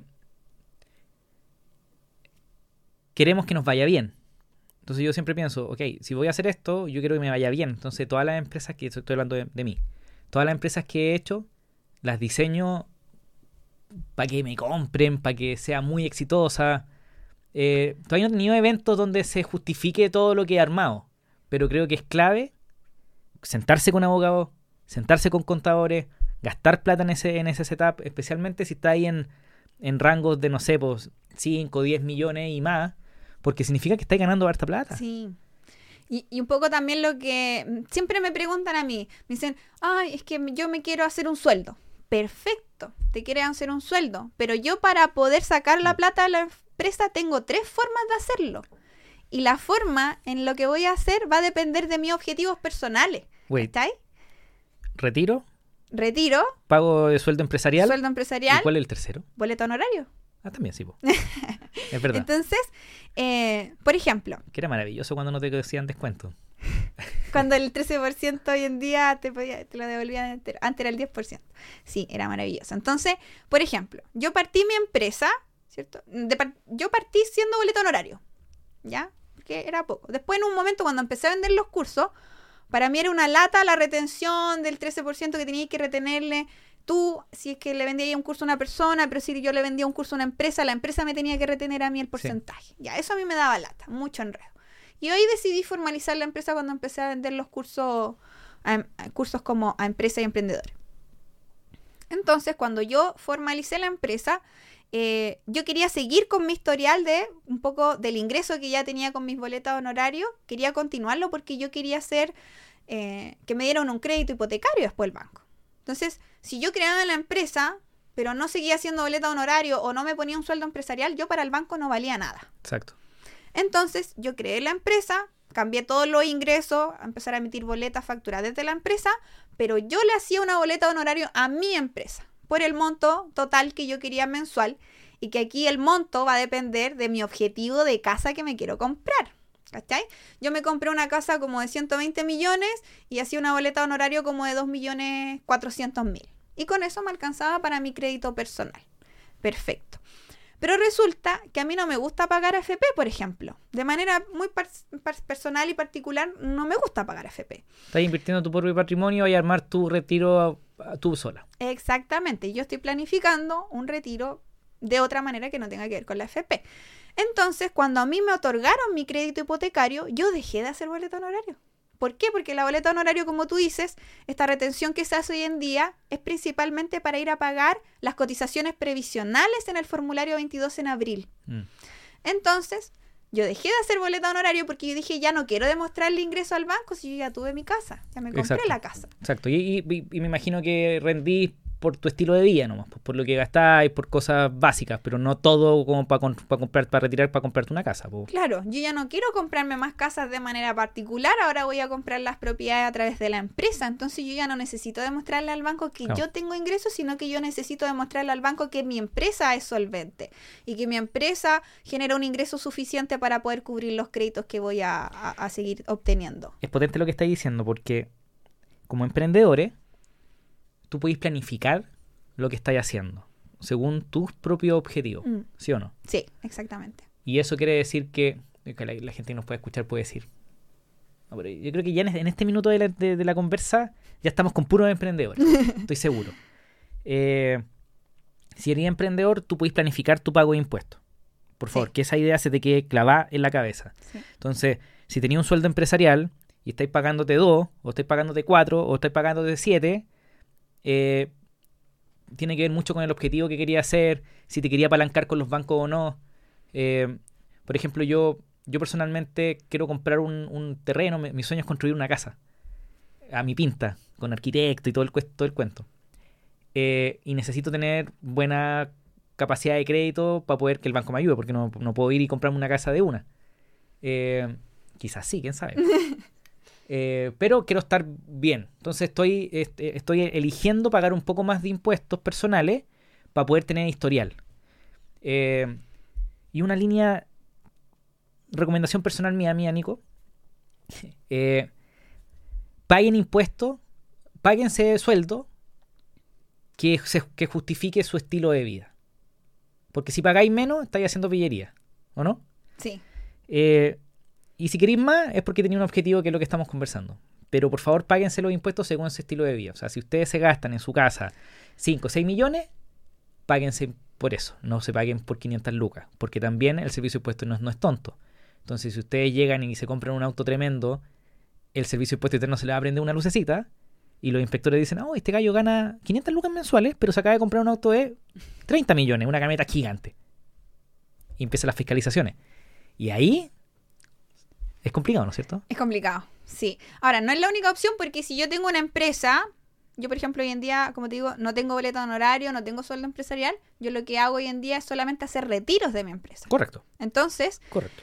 cuando a mí el servicio de impuesto interno, si yo me compro la camioneta gigante, el servicio de impuesto interno efectivamente me puede observar, decir, ah, ¿por qué te compraste la camioneta? Y yo le puedo justificar que mi empresa ha generado los ingresos suficientes y que yo a través de los retiros me compré mi camioneta. ¿Cachai? Entonces, finalmente hacer las cosas correctas, porque me pasa mucho también con empresas que conozco que ya eh, venden, pero no hacen la boleta, Mm. no hacen la factura. Mm. Entonces, ese ingreso negro, ¿cachai? Y después empiezan a crecer, a crecer y quieren ir a pedirle un crédito al banco. Y el banco le dice, no, pues si tú no tienes ingresos, porque el banco te va a pedir, pedir la carpeta tributaria que te muestra los ingresos de dos años. Entonces, si tú no fuiste ordenado en demostrar tu ingreso porque querías evadir impuestos, resulta que después te perjudica para avanzar con tus metas porque el banco no te pesca. Y eso es grave. Evadir Es impuestos es grave. Es grave. Grábenselo en la cabeza. es grave. Sí. Es grave. Eh, Sobre eh, todo hoy en día que está todo conectado, ¿cachai? Hay mucha Sí. gente que vende con la maquinita Samuk, en vende con Transman, venden con... sí, Y no se dan cuenta que esa información ahora el Servicio de Impuesto Interno la tiene. exacto. Entonces, Y tenéis que justificarla. Por ejemplo, nosotros, sí, como somos una empresa que somos intermediarios, eh, yo proceso plata que no es mía, Sí. sino que es tuya, y descuento una comisión y facturo esa comisión, etcétera, etcétera. eh, el servicio cree que yo vendo muchísimo porque se reportan las ventas, ujú, según for- el 43 creo que... No, no me acuerdo cuál. Voy a dejar de decir números. y, y el servicio me llama a inspección, oye, ¿por qué usted vende tanto y no lo reporta? ¿Por qué están tanta transacción online y no estáis reportando? No, porque yo soy intermediario. Yo le transfiero la plata a mis clientes y mis clientes y ellos boletean, facturan. Ah, eso no es problema mío, pues soy señor servicio de impuesto interno. Vaya usted a revisarlo a ellos. No les gusta mucho la respuesta, pero eh, es válida la respuesta. Hay que tener justificación eso. actuar de buena fe, porque si no, hay penas de cárcel. Las automotoras están hoy día conectadas con, con, Sí. con el servicio. Tienen que Las informar. notarías, Las notarías, claro. cuando si tú compro o vendo una casa, compro vendo una casa, arriendo hoy día también una casa, también se informa al servicio de impuesto interno. Eh, cuando tenéis más de 47 millones de pesos en tu cuenta bancaria, también se informa al servicio de impuesto interno directamente. Entonces, yo lo que me imagino es que el servicio de impuesto interno debe tener un sistemita en donde se prenden alertas como luces rojitas y están los inspectores y dicen, uy, hoy día me llegaron estos siete casos y los ven. Entonces, se compra una casa, se compra un auto, chequean los impuestos pagados. Sí, me cuadra, ok, next, y le quitan el alerta. Pero si es evidente, hay, no sé, 100 millones en gasto y hay 10 millones de ingresos, lo reportan, ¿no es cierto? Sí. Y ahí evadir impuestos es grave. Sorry que lo diga y lo repita. Evadir impuestos es grave. Evadir impuestos es un delito. Evadir impuestos es ser criminal. Y sabes que también tiene que ver no solamente con eso, sino que también con un tema de ética. ¿Cachai? Porque, bueno, finalmente la universidad te inculca ética, pero de ahí a que uno la vaya a aplicar es otra cosa. ¿Cachai? Pero yo me considero una persona ética en mi profesión. Entonces, a mí igual me molesta como internamente cuando llega alguien a una asesoría y me dice, no, mira, es que en realidad yo vendo esto, pero no lo facturo porque... Ayúdame a no pagar. Claro, y yo lo, como que me genera un malestar interno porque a mí me gusta hacer las cosas correctas. Obvio, no. Entonces... Y hay una, y, tú como contadora, tenía un, eh, también hay una, hay una responsabilidad al respecto. Sí, también. Si tú firmas un balance, te, te, cae, te recae también una, una, una responsabilidad civil o penal. No estoy segura. Yo, diría que es pero, también. pero ¿sabes lo que pasa? ¿Por qué no, no, a los contadores quizás no nos importa tanto? Porque en Chile no pasa nada, Después no pasa nada mucho. Entonces, sobre todo con el contador, porque finalmente el, el principal responsable es el contribuyente, o sea, los socios, representantes legal. Entonces, yo creo que en Chile nos falta mucho mm. todavía como para lograr estándares más como em, estrictos, ¿cachai? Al momento de cobrar. Porque Hoy en día el Servicio de Impuesto Interno no se mete tan, si bien sabe cuánta plata, no sé, esto que tú decías, pues el banco tiene que reportar si tú generas grandes movimientos en el banco. Yo creo que va, quizás lleguemos a algún punto donde el Servicio de Impuesto Interno sepa cuánto es el ingreso que tú tienes y que tú tengas que justificar ese ingreso, todo, pues, ¿cachai? Porque existe mucha gente que ya genera un ingreso por asesoría y no emite la boleta honorario, pero le llegó esa cuenta al blanco por una transferencia. Entonces, quizá en algún punto lleguemos a eso y lo ideal sería que nosotros siempre hagamos las cosas bien para que cuando llegue ese momento tengamos todo en regla. Sí, claro. Ok, para terminar esa idea, eh, muchos emprendedores tienen sus ingresos por la empresa, se transfieren plata a sus cuentas personales, se compran todas sus cosas, no, lo hacen bien. Y ojo, porque esos movimientos que parecen eh, eh, insípidos, así como sin ningún problema, puede estar configurando una, evasión de impuestos. Sí. ¿No es cierto? Entonces, por favor, tengan mucho cuidado. La plata de tu negocio no es tu salario. Exacto. Hay que saber administrarlo y saber declararlo finalmente. Si uno, yo puedo sacar toda la plata que haya quedado en el mes de la empresa, puedo hacerlo, pero después tengo que declararlo como un retiro o si me hice un sueldo empresarial de eso, declararlo o si me hice una boleta honorario, hacerlo. ¿cachai? Ok, 11, 14 de la mañana. ¿Tenéis tiempo todavía? Eh, sí, pues teníamos hasta un cuarto para las 12. Perfecto. nos queda para... Me, emocioné. eh, ok. No, no profundicemos más en, temas contables, pero dejemos la idea de que es importante hacerlo bien. Eh, asesórense. No es tan caro tampoco. Tú decís 70 lucas, por ejemplo, contigo y podéis perfectamente en una hora tener una idea clara de cómo, cuál es el paso a seguir, ¿no es cierto? Sí. Eh, hablemosle a emprendedores de 28 años que están terminando contador auditor o que están eh, terminando de abogado, de tributario, de, de carreras que, regularmente son aburridas, que va a ir a buscar un trabajo, no te van a pagar mucho, quizás. ¿Qué le diría a un, a un cabro joven que está saliendo de la universidad y que está pensando en voy a buscar pega o emprendo?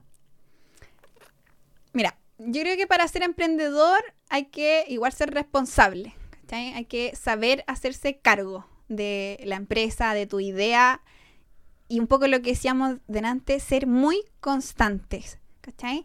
Em, mm. Conozco mucha gente joven que ha emprendido, pero a los par de meses lo deja tirado porque no le resultó. Quizás tú no vas a ver un resultado en un par de meses, porque al principio cuesta generar clientes, ¿cachai?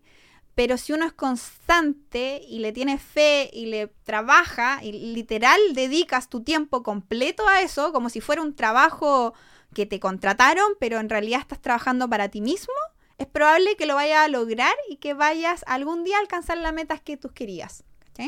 Entonces, eh, para esta gente que está saliendo, como yo, que salí de la universidad y emprendí, yo les recomiendo mucho capacitarse. Si bien están saliendo de la universidad y tienen quizás todo fresco, em, en la universidad no te enseñan a ingresar al servicio impuesto interno, a hacer el formulario 29 en el servicio impuesto interno, a enviar las declaraciones juradas, porque te enseñan más la teoría, pero no en realidad cómo se aplica. Entonces, no sé, pues los cursos que yo tengo son muy aplicados. Vemos la teoría, pero yo te muestro, mira, hace clic aquí, ingresa acá, después tienes que llenar esta parte, esto no se va a llenar solo, tienes que tú poner el dato acá, etc. Entonces, como capacitarnos en ese sentido es muy necesario. Yo cuando empecé iba mucho a cursos del Servicio Impuesto Interno, tienen cursos gratuitos. Entonces, que hoy en día son en online, yo cuando partí todavía no... Había que ir presencial y yo me paseaba por todo Santiago a distintas oficina del Servicio Impuesto Interno para ir a aprender. Iba con mi papá, ¿cachai?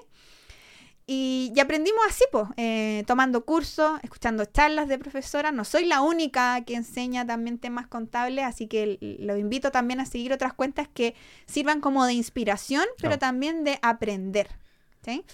Em, entonces, capacitarse, creer en uno. ¿ya? Yo he contado esta historia antes. En algún momento cuando yo partí, yo no me acuerdo si tenía cero clientes o una clienta, así pero muy al inicio, iba a charlas también del centro de negocio de Cercotec. Pero no solo a charlas de contabilidad, yo iba a charlas de marketing, iba a charlas de habilidades blandas, iba a charlas de... ¿Cachai? Eh, porque finalmente uno como emprendedor necesita ser muy íntegro. Yo no solamente me dedico a, bueno, que yo hoy en día ya casi no lo hago, pero eh, formularios 29, sino que yo también he creado esta marca personal, ¿cachai? Mm. Y en alguna de estas charlas, me acuerdo un contador que estaba dando la charla. La charla no era de contabilidad, era como de habilidades blandas, algo así. Y él era contador. Y claro, uno se presenta en la charla, él se dio cuenta que yo era contadora. Y él lo que hizo durante toda la charla fue atacarme y haciéndome preguntas incómodas, como para dejarme mal frente al resto, eh, bajarme el ánimo. ¿Para qué? para que yo pudiera trabajar bajo una franquicia que él tenía.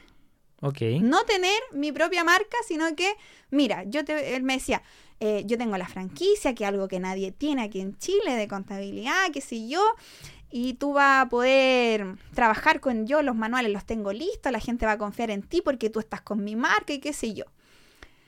Y él lo único que hizo fue pisotearme todas estas tres horas de charlas que duraban, fue como bajarme, bajarme, bajarme, bajarme. Y yo en algún punto me empecé a sentir obviamente incómoda. Y cuando salí de la charla me fui caminando y yo estaba en shock porque no creía posible que si uno iba a esta charla fuera alguien a tratar de bajarte. Claro. Como... Es que fuiste, quizás fuiste como una... Él, estaba vendiendo.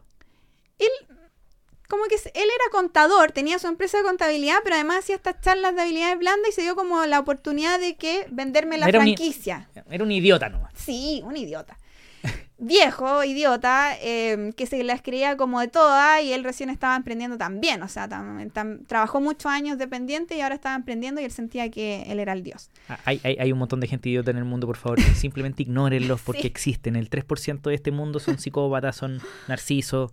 Por favor, síganos. Sí. Porque agarrarse con ellos es un problema.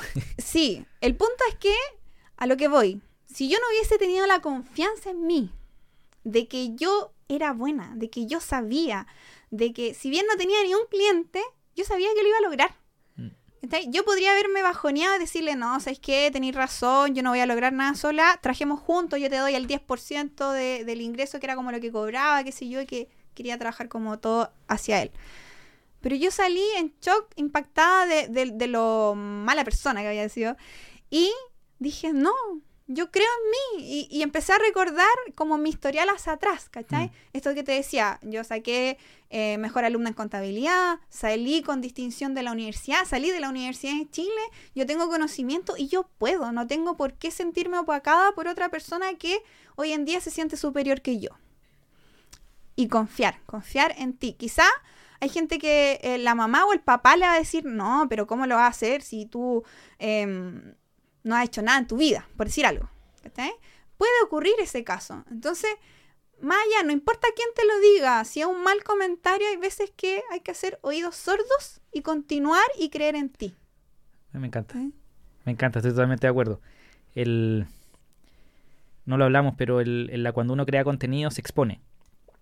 Y, y te enfrentas a, si- unas- a situaciones que quizás no estabas acostumbrado porque uno está pro- protegido en su, en su burbujita, ¿no es cierto? En su círculo seguro, con su familia, con sus amigos. Pero cuando uno empieza a crear contenido, hay un problema, que es que te enfrentáis al mundo. Y el mundo es cruel. El mundo es duro, el mundo es jodido. Entonces, en vez de ir a decir, oye, el mundo es jodido, ¿qué voy a hacer? Eh, hay que cultivar el oídos sordos, Sí. ¿no es cierto? Y, y con eso las redes sociales, a mí me llega poco haters, ¿ya? Porque me imagino, tu contenido es muy pan pan vino vino. Sí, ¿cachai? Si bien yo muestro algunas cosas personales en las redes sociales porque también engancha, a la gente le Obvio. gusta saber de uno, de la vida personal. Y quizás las historias que yo he subido que más reproducciones tienen o que más visualizaciones tienen, tienen que ver cuando yo he contado algo personal, ¿cachai? Por ejemplo, no sé, hace poco conté que me había dado un precáncer al útero y fue la historia que más visualizaciones tuvo, ¿cachai? Eh, y es necesario, o sea, yo lo hago con su qué también. Si fuera por mí no contaría nada personal, ¿cachai? Porque soy una persona muy privada, muy hermética, pero ya sabiendo que estoy en redes sociales y que a la gente igual le gusta un poco, ya uno cuenta cosas que Obvio. después pasa a ser entretenido. Pero finalmente em, hay, que, hay que saber que escuchar, que no. A mí si me llega un hater o que me llega mucho acoso. ¿cachai? Uno que es mujer, Mm. eh, nos Eso- falta eso- el hombre Eso, eso es bravo. Me carga, porque me pasan la, me ha pasado toda la vida por ser mujer, ¿cachai? Me pasa en la calle, yo hoy en día salgo muy poco a la calle porque trabajo de mi casa, Mm. pero que te llegue también por redes sociales aburre, porque es Sí. como que la mujer ha vivido eso todo el tiempo, Sí. entonces de repente va y te escribe, mira, ayer me pasó algo, fui al mall, eh, pasé a una tienda y de la nada nos pusimos a conversar con un caballero, muy caballero, perfectamente podría haber sido mi papá. Y me dice, ya nos pusimos a conversar y salió el tema del emprendimiento, le bus- me busqué en su celular en el Instagram y él ya me seguía. Ya. Después me habló, me mandó un mensaje. eh, Hola, fue un gusto haberte conocido. "Oh, ya, perfecto. Y le dije, igual. Y él me pone después de vuelta así como, en todo caso, tú eres muy linda y no sé qué. Y como, innecesario, ¿cachai? Yo prefiero que a mí me digan, ¿sabes qué? Me gusta tu contenido, qué bacán que enseña, obvio. que, que- pero no me digan que soy linda, no me digan que... Y bueno, no te voy a decir todas las cosas que me han No. llegado por interno, pero en el fondo yo trato de erradicar eso bloqueando a la gente. Total. Si hay alguien que, hay un hombre que se va a desubicar y que me va a hacer un comentario que no tiene que ver con mi cuenta, porque mi cuenta es de empresa finalmente. O sea, yo divulgo mi contenido para poder vender y porque vivo de la empresa, pero Sí. si no, bloqueado. Listo. Bloqueado. bloqueado. Eh, eh, eh, el tema de, de las redes sociales y las mujeres, los hombres no tenemos idea de lo que ustedes viven. No. No tenemos idea. No tenemos idea. Eh, y a mí me pasa harto porque como trabajo con creadoras de contenido, eh, me cuentan. po. Sí. Y por favor no lo hagan, hombres. No lo No, hagan. por favor, de verdad, si yo pudiera que Pero- se me cumple un deseo, es como que el pero- hombre... Que no lo hagan, está fuera de nuestro control. Vamos lo que Sí, está en nuestro control. Sí, Oídos sordos, ignoren, Bloquear. bloqueen.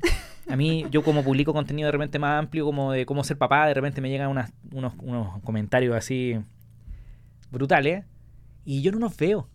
O sea, a mí- yo, yo, yo tu- publico mi contenido, los veo para asegurarme de que quedó bien publicado. Que el volumen esté bien, que la música de fondo no haya estado muy fuerte, muy alta. Que se escuche bien, que esté escrito, que no haya publicado un video que no tenía que publicar, que siempre es como mi, mi- mi miedo, como publicar un video personal privado. No tengo nada grave. Pero, no sé, un video de mi hija que no quiero publicar, siempre es como mi, como publicar algo que yo no quería publicar. Siempre reviso. Yo reviso, publico, y quizás lo miro media hora después para ver si, si pego. Yo media hora después ya sé si pego o no pego. Sí. O no, a los 10 minutos ya sé si pego o no pego.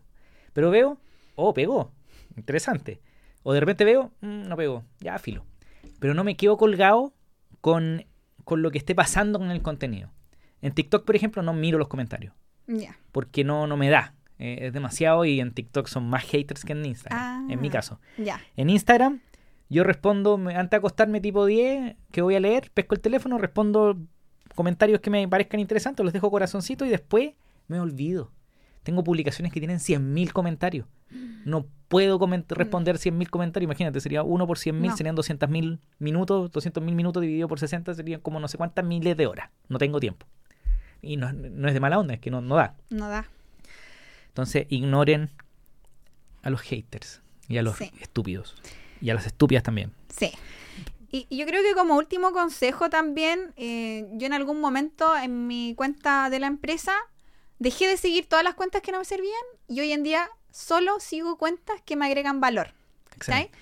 Eh, como te decía, no tiene que ver solamente con cuentas de contabilidad, tiene que ver con cuentas de marketing. Yo, por ejemplo, te empecé a seguir a ti porque me gustó lo que tú hablabas, pues, ¿cachai? Maravilloso. Eh, y así, si ustedes ven mis seguidores, eh, son cuentas que me interesan y son pocos, pero finalmente si yo entro a Instagram es también como para alimentarme como creadora de contenido, ¿cachai? D- darme cuenta que el subtítulo sirve en Instagram, sí. eh, darme cuenta que no sé, pues si yo ocupo de repente algo llamativo es porque sé que va a llamar la atención y me va a ayudar con el enganche, Obvio. etcétera. Entonces, Este es aprendan. est- estudio de mercado, lo estáis consumiendo, pero como. Lo que pasa es que tú eres creadora. Y como creadora, tú consumes para crear. Y eso yo creo que para los que vivimos de esto, que estamos usando las redes sociales como una oportunidad para poder mostrar nuestro trabajo, es clave. No, no, no se queden colgados en las redes sociales para consumir por No. consumir, sino que úsenla para crear. Eh, y lo que tú hiciste es re, re bacán. Yo lo hago en Twitter, lo hago en todas las redes. Si tú. Es un, es un super hack. Porque el algoritmo, lo los algoritmos lo que hacen es que ven a quién seguí y lo asumen como que es contenido que a ti te interesa. Entonces, lo entretenido es que si tú seguías a la gente correcta, tu para ti o tu home, ¿no es cierto? Va a estar curado para, con, con contenido que el algoritmo sabe que es fantástico para ti. Entonces, yo me meto a mi, a mi, a mi para ti, no sé cómo se llama el home, y empiezo a mirar contenido. Me aparecen bicicletas, me aparecen emprendedores, me aparecen marqueteros, me aparecen creadores de contenido, me aparece el contenido que yo quiero ver y no tontera. sí. Entonces, algo que hice hace muchos años, no sigo celebridades o gente que, que me carga los chismosos. Mm, Gente, si, si alguien habló de alguien y o su trabajo es hablar de alguien, no lo quiero seguir porque se me desordena el home. ¿Me entiendes? Entonces, lo mismo hago en Instagram. Ahora, una recomendación, tengan cuidado cuando lo hagan porque si empezáis a deseguir a mucha gente, alguien que nos escuche y diga, ah, lo voy a hacer mañana y tienen 1500 segui siga 1500 personas y los deja de seguir a todos, probablemente te van a bloquear la cuenta. sí, Entonces, hacerlo a poco. muy de a poco, quizás de 20 a 30 diarios, porque el algoritmo es bien jodido con, con ese tipo de cosas porque creen que son robots. Tú dijiste algo re interesante que lo quiero tomar. Dijiste, cuando yo creo contenido a veces publico cosas personales, que no me gustaría hacerlo, pero entendiste que es importante hacerlo. Y, y es súper importante hacerlo. Primero, el storytelling Sí, eh, el mejor storytelling son tus propias historias. De hecho, hay gente que dice que el storytelling no es storytelling cuando contáis historias de otras personas porque no son tu historia. Cuando no son tu historia, no es tu historia, no es storytelling. Eh, quizás es muy extremo, pero si vaya a contar una historia, siempre hay un punto de vista de cómo te hizo sentir esa historia a ti. Y eso cuéntalo. ¿Y por qué es tan importante construir historia? Porque construís confianza.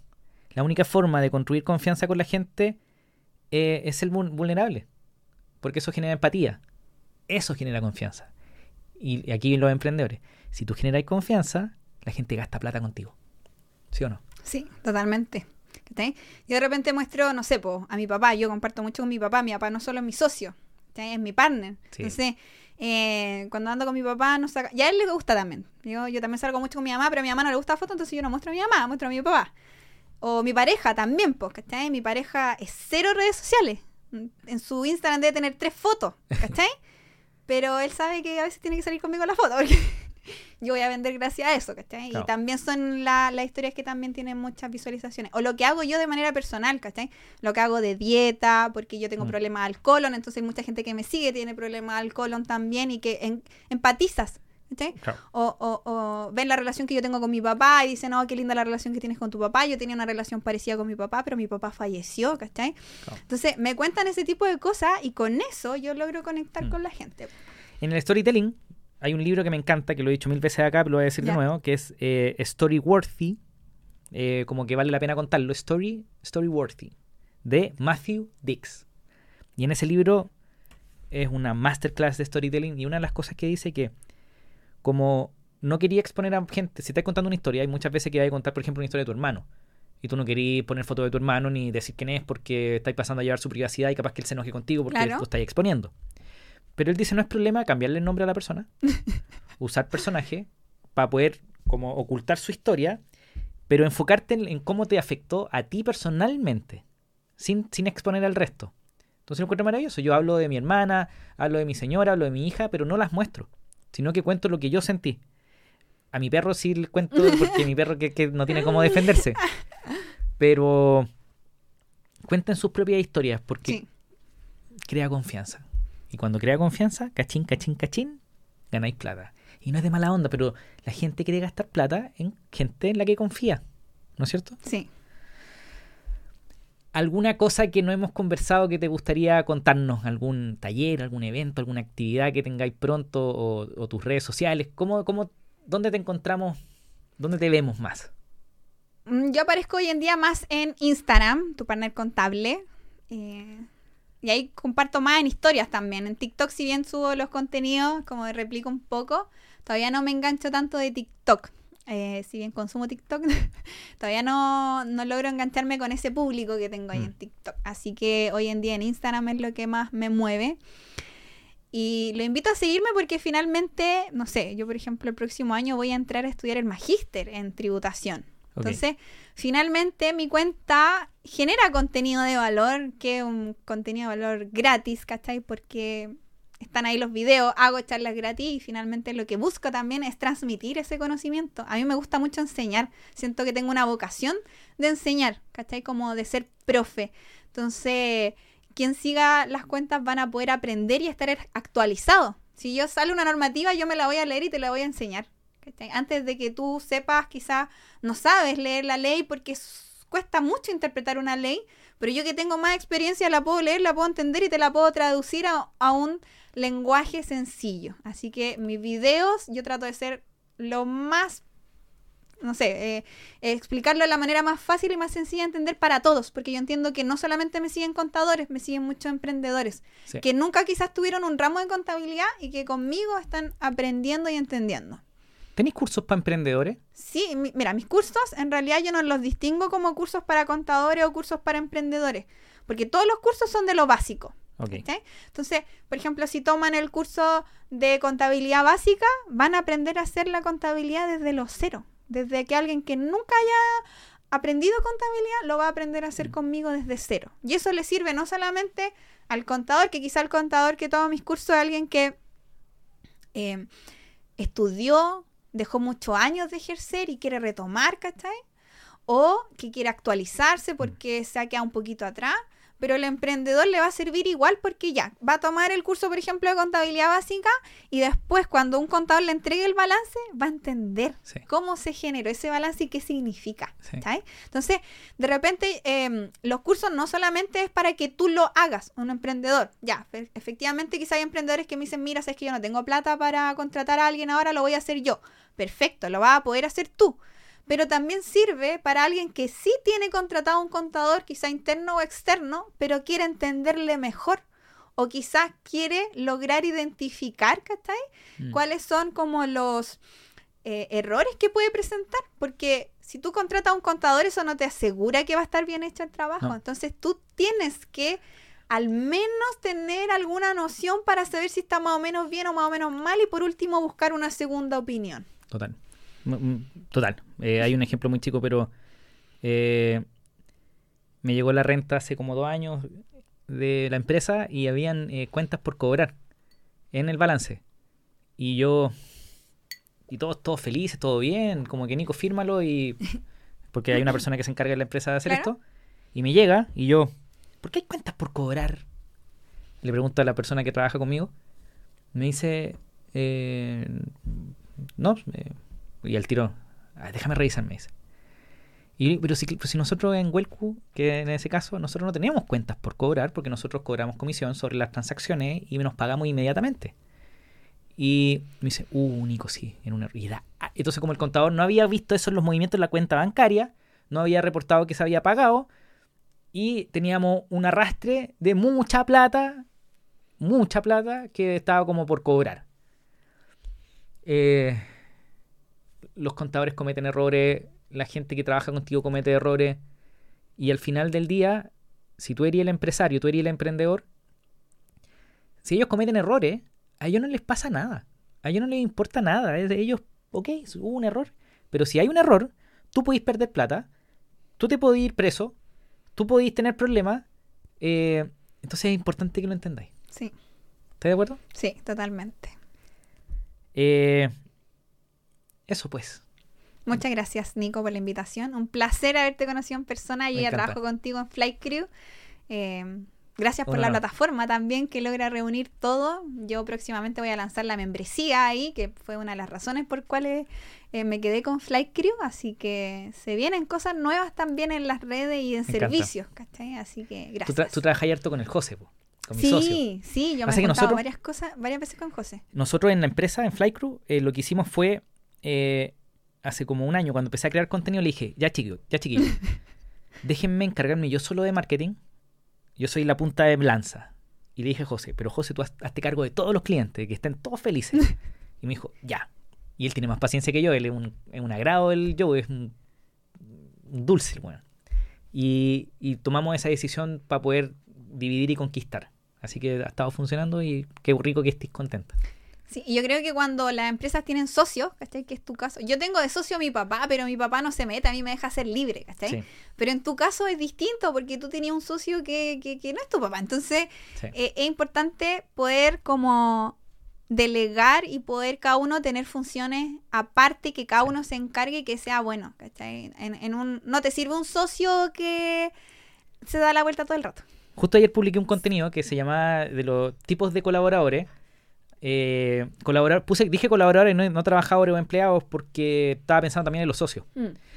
Y digo que hay tres tipos de socios, los tipos A, los tipos B y los tipos C. Los C son los que cuando se les presenta un problema dice, uy, hay un problema.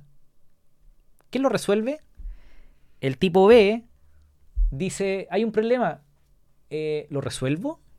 Y el tipo A, que para mí es el más bacán, eh, dice, encontré un problema, ya lo resolví y acá es como nunca más va a suceder. Y el José, que es mi socio, Joe, eh, él se llama Joe, se autodenominó Joe porque su señora es sueca. Entonces era, se presentó como Joe. Y por eso quedó como Joe. Siempre lo molesto. Pero... Eh, se me fue la idea. El A. Ah, el José en Huelcu no era socio. El José llegó como gerente de marketing a trabajar en Huelcu. Y trabajó desde, ponte, el 2014 en adelante conmigo. Pero José era una máquina. Era una cosa que... eh, yo me fui de viaje y me dijo, Nico, andate tranquilo. Yo me quedo como country manager. Yo me, yo me hago cargo de la oficina. Y él se ofreció. Ya. Y, pero déjame hacer lo que... Déjame hacerlo. Ok. Y empezó a hacer reuniones con el equipo. Y reuniones semanales y de seguimiento y un montón de tonteras que yo... Pero, pero qué maravilla. Entonces cuando empecé Flycrew, eh, tengo, tenemos otro socio, un tercero, que es Álvaro, que él sí, yo ya es socio conmigo en, en, en Huelcu. Le dije, quiero que José también sea socio nuestro. Y nos dividimos en parte iguales los tres. Entonces creo que cuando encontráis gente increíble, eh, haz los socios. Porque la torta crece. Y es mucho más rico empujar un barco entre tres que empujarlo solo. Emprender es muy solitario.